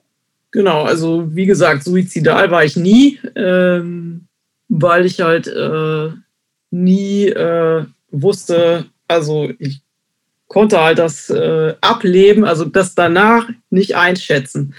Also was auch immer dann kommt, äh, bestenfalls ja nichts, aber da war ich mir nicht sicher und äh, dann äh, hätte ich jetzt auch überhaupt gar nicht, nee, also das, das käme. Also es war jetzt nicht so, dass du sagtest, irgendwie das Leben ist, ist, ist, also unabhängig davon, dass ich jetzt nicht weiß, was danach ist, das Leben ist nicht so schrecklich, dass du sagen kannst, ich will nicht mehr. Also das war verdammt schrecklich, aber äh, also das wäre jetzt für mich halt kein Ausweg äh, gewesen. So. Also lebenswert war das in keinstem Fall. Das war also, nee, also das hat ja natürlich dann halt auch viel, halt einfach viel äh, so kaputt gemacht. Also mich selber halt komplett umgekrempelt. Ähm, ich würde mal sagen, dass ich vorher schon so doch eigentlich sehr selbstbewusst war und dann halt überhaupt gar nicht mehr. Und äh, ja, alles, was ich halt so dachte, was mir halt so wichtig ist, halt äh, ne, so diese, diese politische Aktivität oder ne, halt diese Konzerte, dass man halt Leute trifft, das äh, war halt keine alles, Bedeutung mehr dann, ne? ne? Das war halt alles weg. Mhm. So, das ging halt auch nicht und ähm, ja, also ich kann das jetzt auch nicht mehr so, ich weiß halt nicht mehr genau, was jetzt da genau äh, dazu geführt hat, dass es besser geworden ist. Aber bei mir ist es definitiv äh, eine chemische Geschichte, äh, wo die Medikamente wirken. Und ähm, was dann halt, ne, ich habe ja mehrere Therapien schon gemacht bisher in meinem Leben, äh, was dann halt auch so, ja, so Bindungsverhalten, alles halt aufgerollt und ja, da kam dann halt irgendwann raus, dass meine Mutter das auch gehabt hat, was ich bis dahin ja überhaupt gar nicht wusste. Und ähm, dass ich sowas natürlich auch anscheinend unbewusst dann übertragen kann äh, auf die Kinder. So, weil sie ja äh, dann halt auch so ein Verhalten äh, gezeigt hat, anscheinend, woran ich mich aber nicht erinnere. Mhm. Ähm, Aber du sprichst jetzt so ein bisschen, also so klingt es zumindest, du klingst, sprichst schon in der Vergangenheit von diesem Zustand. Das heißt, du würdest jetzt sagen, du hast es im Griff. Hm? Musst du noch kontinuierlich Medikamente nehmen? Oder ja, ja. Also ich habe äh, schon mehrfach versucht, ähm, das abzusetzen. Ähm, also Medikamente, äh, die bei Angsterkrankungen wirken, sind eigentlich immer Antidepressiva automatisch. Und äh, sowas habe ich natürlich. Und der Schritt äh, bis auf Null, also gibt definitiv eine Abhängigkeit, weil die habe ich schon oft gemerkt, äh, weil dieser Schritt auf Null, so reduzieren, das ging meistens, aber dann auf Null, da habe ich halt schon, also da kommt halt so eine volle Ladung, wie man sich so eine Abhängigkeit vorstellt. Also da gibt es schon ordentliche Nebenwirkungen, das äh, habe ich nie äh, ausgehalten. Also da, äh, ja, wie soll man das beschreiben? Also, weiß ich nicht, mit was man das vergleichen könnte. Das ist echt äh, sehr unangenehm. Und äh, ja, die, also diese Phasen. Aber ist das dann, fühlt sich das wie ein Entzug des Medikamentes an oder fühlt es sich so an, das Medikament ist weg, oh, die Angst kommt zurück? Ja, es kommen alle möglichen äh, körperlichen Erscheinungen dann, also ne, von Anspannung über Übelkeit und äh, ähm, ja, so Rastlosigkeit, äh, Zittern, was weiß ich. Also so, der Guido hat es ja auch mittlerweile da schon mal erlebt, äh, dass, dass es wirklich, ja, wie ich mir halt so einen Entzug vorstellen würde. Aber das ist auch gleichzeitig psychisch, ähm, dass dann ja, kann, kann ich leider nicht so genau beschreiben. Finde ich schon ganz gut beschrieben. Ähm, ja auch. Äh, aber also ich habe dann, ähm, das wurde dann innerhalb der Ausbildung, das ist mir halt oft schwer gefallen, aber die Ausbildung habe ich ja gemacht und die habe ich auch äh, abgeschlossen und also habe mich ja auch die ganze Zeit dafür eingesetzt, dass diese Erkrankung, auch wenn sie dabei aufgetreten ist, eben nichts mit diesem äh, mit, diese, mit dieser Berufsausbildung zu tun hat oder mit diesem Arbeitsfeld. Ähm, ich habe dann halt äh, direkt danach soziale Arbeit studiert, also auch in Münster. Das habe ich direkt danach gemacht. Und ja, da kam halt dann zum Beispiel, äh, ne, das hat nicht lange gedauert, da kam halt dann wieder so ein Schub, äh, warum auch immer wo es auch wirklich, da ging auch nicht mehr viel. Also da hatte ich halt dann wieder so eine Situation und ähm, ja, da war mir halt klar, dass das geht hier so nicht. Also ich konnte da weder äh, bei den Vorlesungen da sitzen und ich habe nichts, also ich weiß gar nicht, ich habe da so Klausuren geschrieben, da, ich konnte ja gar nichts lernen, weil ich mich überhaupt nicht konzentrieren konnte und äh, weiß überhaupt nicht, was ich da hingeschrieben habe äh, und weiß auch überhaupt gar nichts mehr von diesem Studium, weil ich da immer nur gedacht habe, wann ist das zu Ende, wann ist das zu Ende, ich muss hier weg. Äh, und ja, dann war das irgendwann so weit, dass ich gedacht habe, nee, also jetzt, das geht hier nicht, das geht hier so nicht weiter.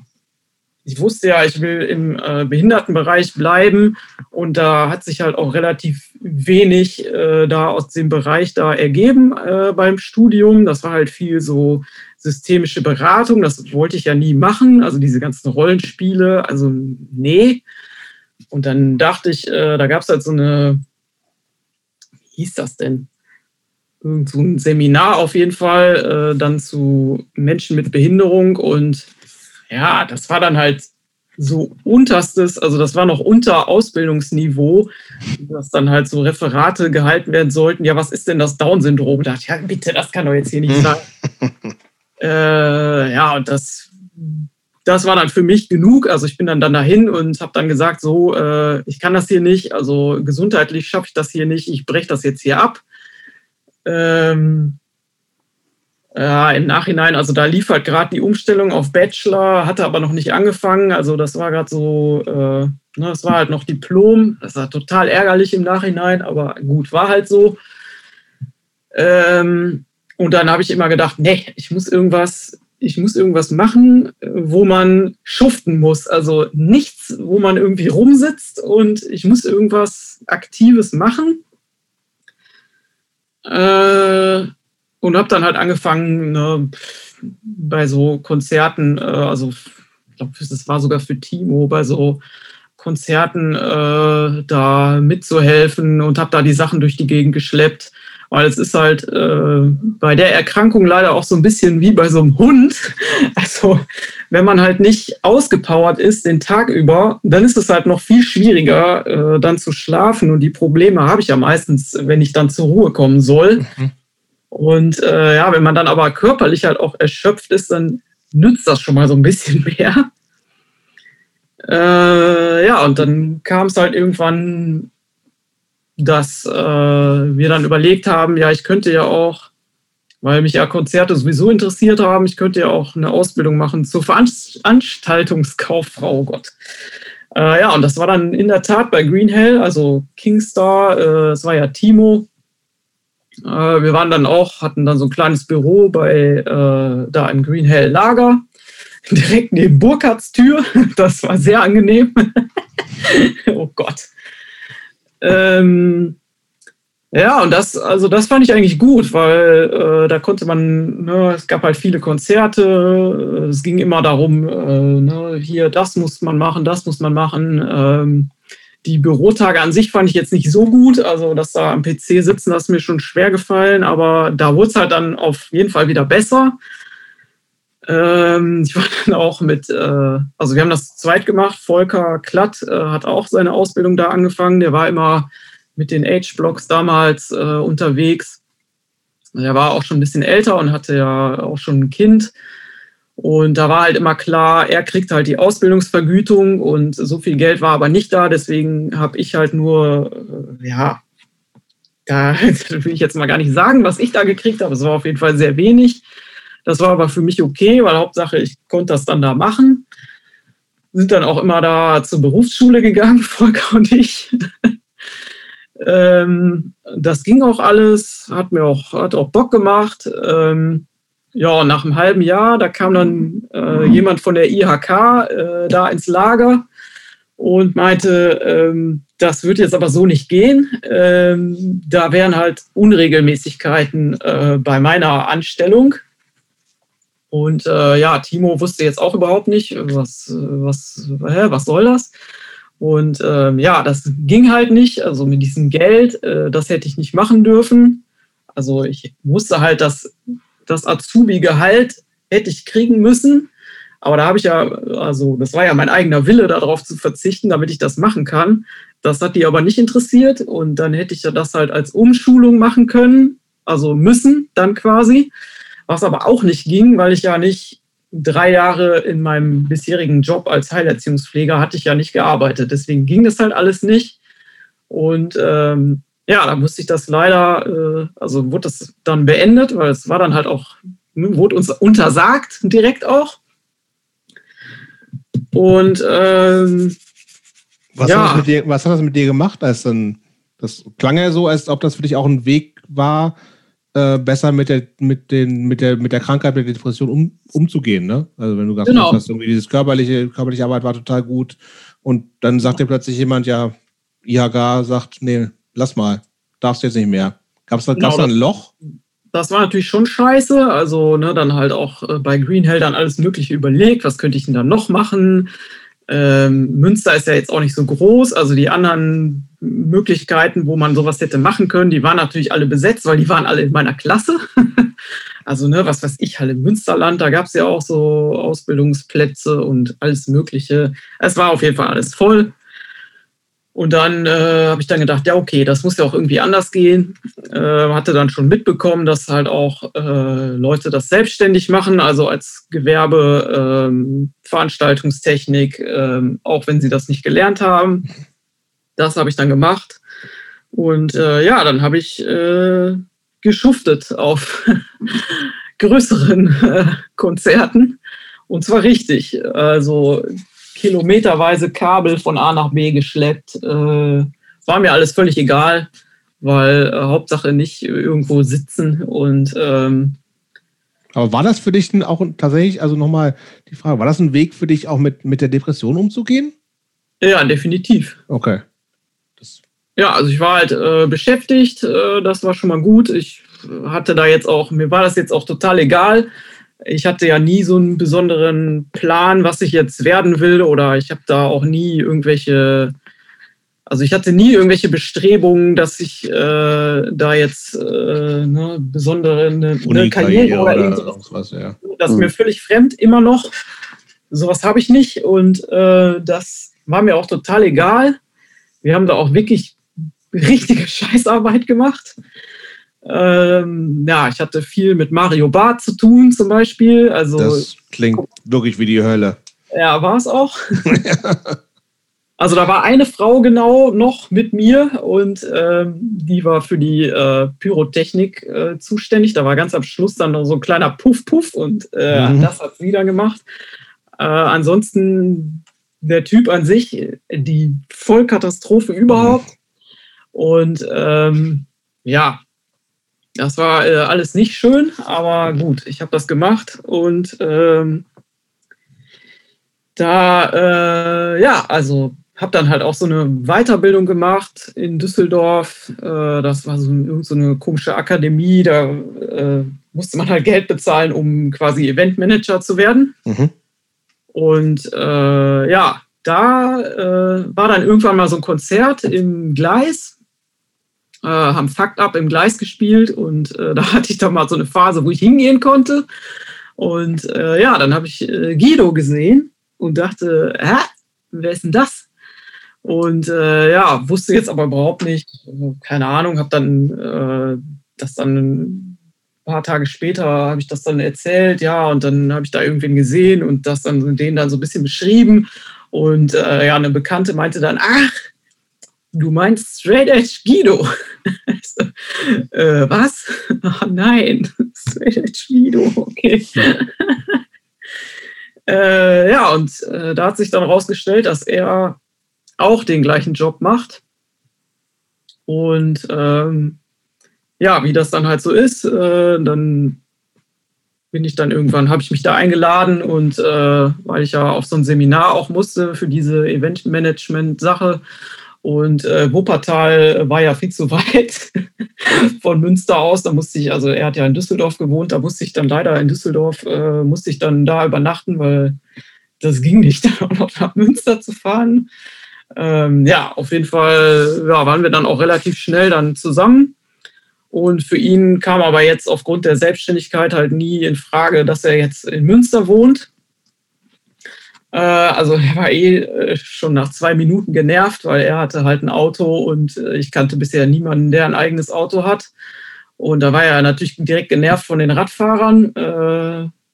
Und ein Münster, halt, das stimmt. Für Münster, ja. Hm. Ja, ja, genau. Und war halt, also für seine Jobs, die er damals hatte, äh, ja, hätte er halt überall, weiß ich nicht, wie weit fahren müssen. Und das war, ja, es ging halt nicht. Ähm, ja, dann bin ich dann, ja, das hat auch nicht lange gedauert. Dann bin ich auf jeden Fall dann mit in seine Wohnung eingezogen nach Düsseldorf. Äh, Im Nachhinein keine gute Idee, aber wusste ich natürlich da auch nicht habe dann so meine paar Sachen so daneben gestellt und er hatte aber schon halt so eine komplett eingerichtete Wohnung. So wen kannte ich auch nicht, der eine Einbauküche hat. Und äh, das war mir auch neu. Äh, wir vorher ja immer nur die WGs und mhm. außer in der Soesterstraße, naja, gut.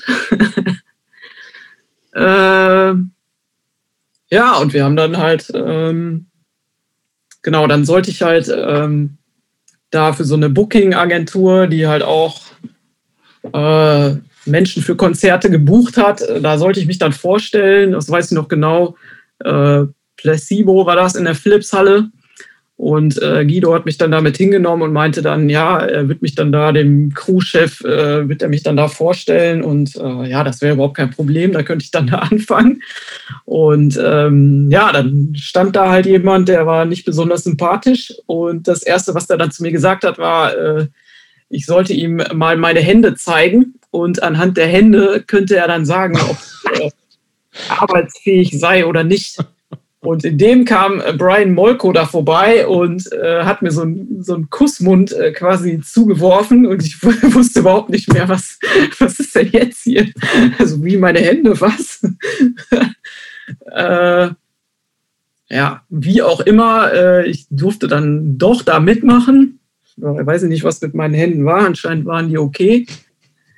Ähm, ja, und so mit der Zeit, also wir hatten halt schon so eine relativ, ja, es waren halt schon oft natürlich die gleichen äh, Crewmitglieder.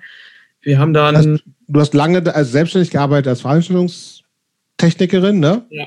Mit deinem dann jetzt irgendwann, ihr habt ja auch geheiratet, ne? Ja, genau, relativ schnell. Ah, okay. ähm, äh, und hast ein bisschen, paar Jahre Veranstaltungstechnik gemacht, weil ich, ich, ich gucke so ein bisschen auf die Uhr, wir quatschen schon ewig lange. Oh Gott, ja. ja.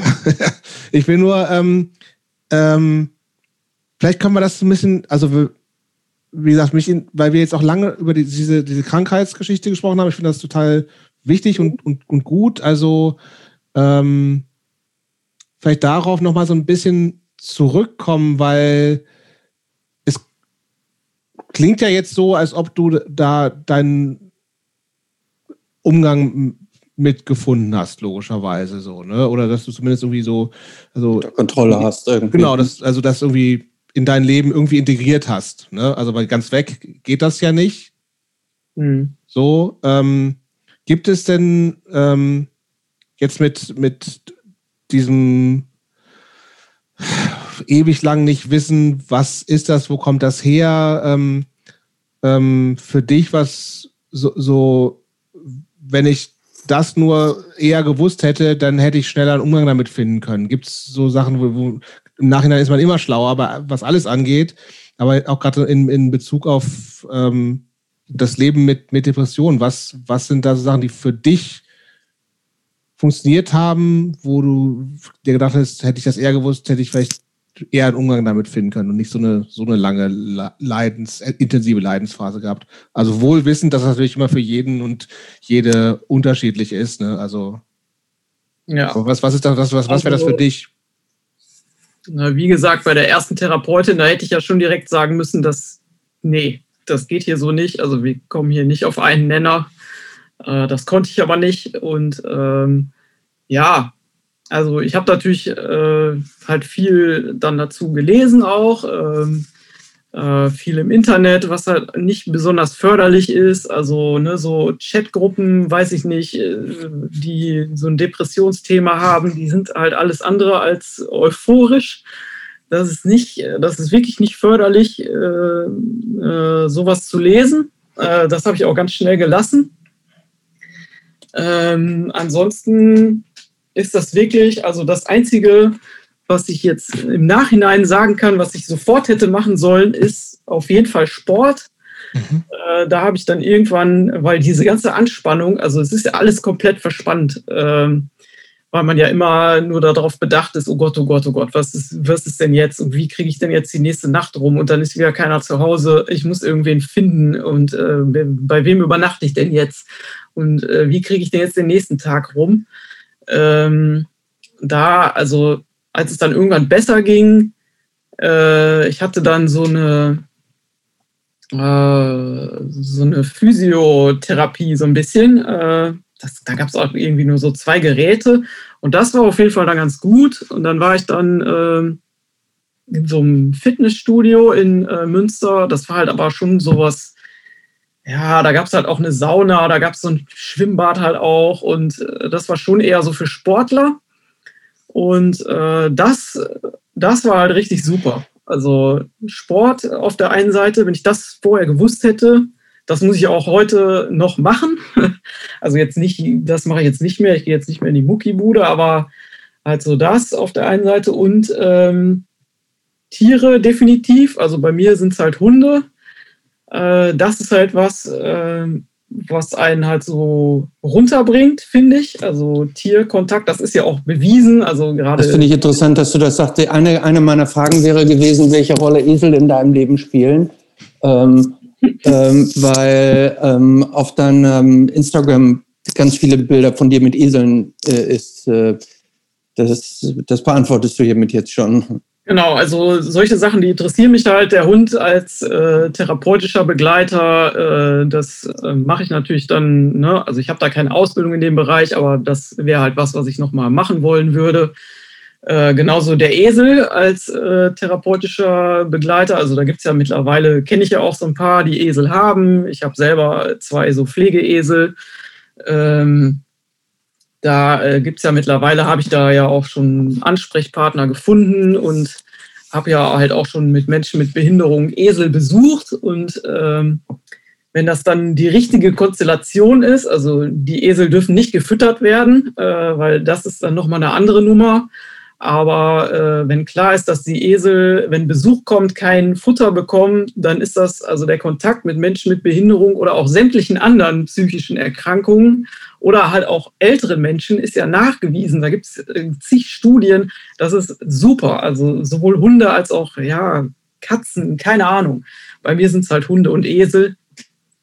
Äh, das ist auf jeden Fall was, äh, was gut ist und halt rauszugehen. Also Natur, äh, na, das, das ist halt auch immer was, was halt hilft. Aber jetzt so richtig schwere depressive Phasen, da ist man nach wie vor hilflos und da kann ich halt auch immer nur, gut, dann muss ich halt gucken, jetzt gerade ist es halt auch so pandemiemäßig, muss ich halt auch so ein bisschen gucken, wie, wie stresst mich das, ich kriege einen neuen Job, äh, da muss ich halt auch aufpassen. Ähm, ja, da muss ich halt die Medikation erhöhen. Das ist einfach so bei mir. Das weiß ich. Ich werde mhm. das nicht ohne hinkriegen. Ähm, aber, aber, dann funktioniert es auch einigermaßen. Das höre ich so raus, oder? Wenn, wenn, du, wenn du praktisch dann bewusst, du erkennst die Probleme oder die, die potenziell schwierigen Situationen, erhöhst dann prophylaktisch vorher deine Medikan Medikamente und dann kommst du damit auch so über die Runde. Oder gibt es tatsächlich auch heute noch Situationen, wo du dir selber dann so komplett entgleist und äh, da dann irgendwas so richtig schief, läuft? Also da ist man natürlich nicht vor gefeit. Äh, das kann kommen. Ähm, da bin ich mir jetzt auch nicht so sicher äh, mit dem neuen Job, ob das eventuell so werden könnte. Äh, deswegen muss ich da halt schon so ein bisschen gucken. Ähm, aber wenn das halt nicht klappt, dann weiß ich halt gut, das war jetzt halt zu viel. Das ist jetzt so eine halbe Führungsposition und ja, das ist jetzt halt auch so ein bisschen so ein Test für mich dann, für meine Belastung, ob das funktioniert. Ähm, aber mal schauen, wenn es nicht ist, dann äh, war es halt zu viel. Mhm. Ähm, aber das ist doch super, wenn, wenn du dich, also nach diesen, diesen ganzen Wendungen, die du gehabt hast, also ähm, äh, Ausbildung, Studium abgebrochen, irgendwie dann in die Veranstaltungstechnik reinge, reingedippt, da einen Weg, einen Weg für dich gesucht und jetzt irgendwie wieder zur sozialen Arbeit zurück, ähm, worüber wir gar nicht gesprochen haben. Und ich glaube auch, da müssen wir jetzt äh, gar nicht auch mehr nochmal noch mal zusätzlich ins Detail reingehen. Du hast mit dieser, hast mit dieser Hardcore Help Foundation, also auch praktisch in der Entwicklungshilfe, du warst in Afrika, was da dann auch ähm, ähm, ähm, sehr aktiv. Ähm, kann man das so sagen, dass du jetzt auf einem guten, aber noch wackeligen Weg angekommen bist? Ja, also ich glaube, bei mir ist der Weg immer so ein bisschen wackelig. Ähm, ich glaube nicht, dass der so, dass der so richtig äh, fest noch wird. Ja, ja, genau. Das kann ich mir nicht vorstellen. Aber ähm, ja, also das so geht es auf jeden Fall. Obwohl ich halt immer noch sagen würde, dass ich halt trotzdem weiterhin nicht der gleiche Mensch bin wie vorher. Äh, schon anders. Ähm, also definitiv, ne, äh, ja, ich bin jetzt kein, also PMA war jetzt nie so mein Ding, aber danach erst recht nicht. Mhm. äh, das war halt schon einfach, ne, also diese Energie, die ich da, also gerade Ende der 90er, diese, diese ganze Energie, das finde ich schon, das habe ich halt seitdem halt nie wieder gehabt bei irgendwas äh, dass man da so immer wieder was Neues, äh, also wie spannend das halt auch war und äh, so aktiv, wie ich da war, das, das fehlt mir halt schon irgendwie, aber das ist auch nicht was, was ich nochmal machen könnte. Mhm. Welche Rolle spielt eigentlich Musik heute in deinem Leben? Hörst du viel Musik? Also ich höre ja öfter was von diesem Ganzen da hinter mir. Ja, also genau. Also Dagmar sitzt vor einer, einer Wand aus gefühlt 25 Millionen Tonträgern, Vinyl ja. hauptsächlich. Ein paar Kassetten sehe ich da oben, glaube ich, noch. Ja, also Aber ich das, ist nicht, das ist nicht deine, sondern von deinem Mann Guido. Ne? Von Straight Edge Guido. Von ja, Straight Edge Guido. Der ja auch immer noch Straight Edge ist, natürlich. Ja, natürlich. Ähm, ja, also ich höre selten Musik, weil äh, das ist leider auch eins von diesen äh, Depressionsgeschichten, dass äh, Musik, äh, also ja, mich halt oft runterzieht. Also mhm. viele musikalische Sachen, die ich mir anhöre, die haben halt äh, mit irgendwelchen Erinnerungen zu tun und äh, das kann ich mir leider dann wirklich nicht anhören. Äh, vieles, was, äh, ne, was ich halt noch so gut finde, äh, ja, so weiterhin natürlich Acme, also das kann ich mir immer anhören. Ähm, was ja auch so richtig lebensbejahende, fröhliche Musik ist. ja, absolut. Ähm, Konzert. Was, was, was, sind denn so Bands, die du wirklich, also Acme hast du schon genannt, gibt es noch so andere Bands, die, die für dich einfach auch jetzt noch immer gehen? Einen besonderen, besonderen Stellenwert in deinem Leben jetzt haben? Hm, also was ich. Äh, du musst jetzt nicht Schlachtrufe BRD nennen. Nein. Wo ich immer hingehe, ist äh, Rocket from the Crypt. Also wenn die irgendwo spielen, da, da gehe ich auf jeden Fall hin. Ähm, dann haben wir natürlich äh, ne, äh, Unbroken, da waren wir sogar in Kalifornien, äh, als sie da gespielt haben. Wir waren in London, als, wir, als sie da gespielt haben. Also das, das ist natürlich auch eine Band, die, die gucke ich mir immer an. Äh, das ist natürlich weiterhin, also da hängt sogar ein Poster im Wohnzimmer. Life, Love, Regret. Es darf nicht viel ins Wohnzimmer, deswegen ist das hier auch so voll, weil das, da kann Guido hier alles aufhängen, was er will. Im Wohnzimmer müssen wir hier, äh, müssen wir uns auseinandersetzen.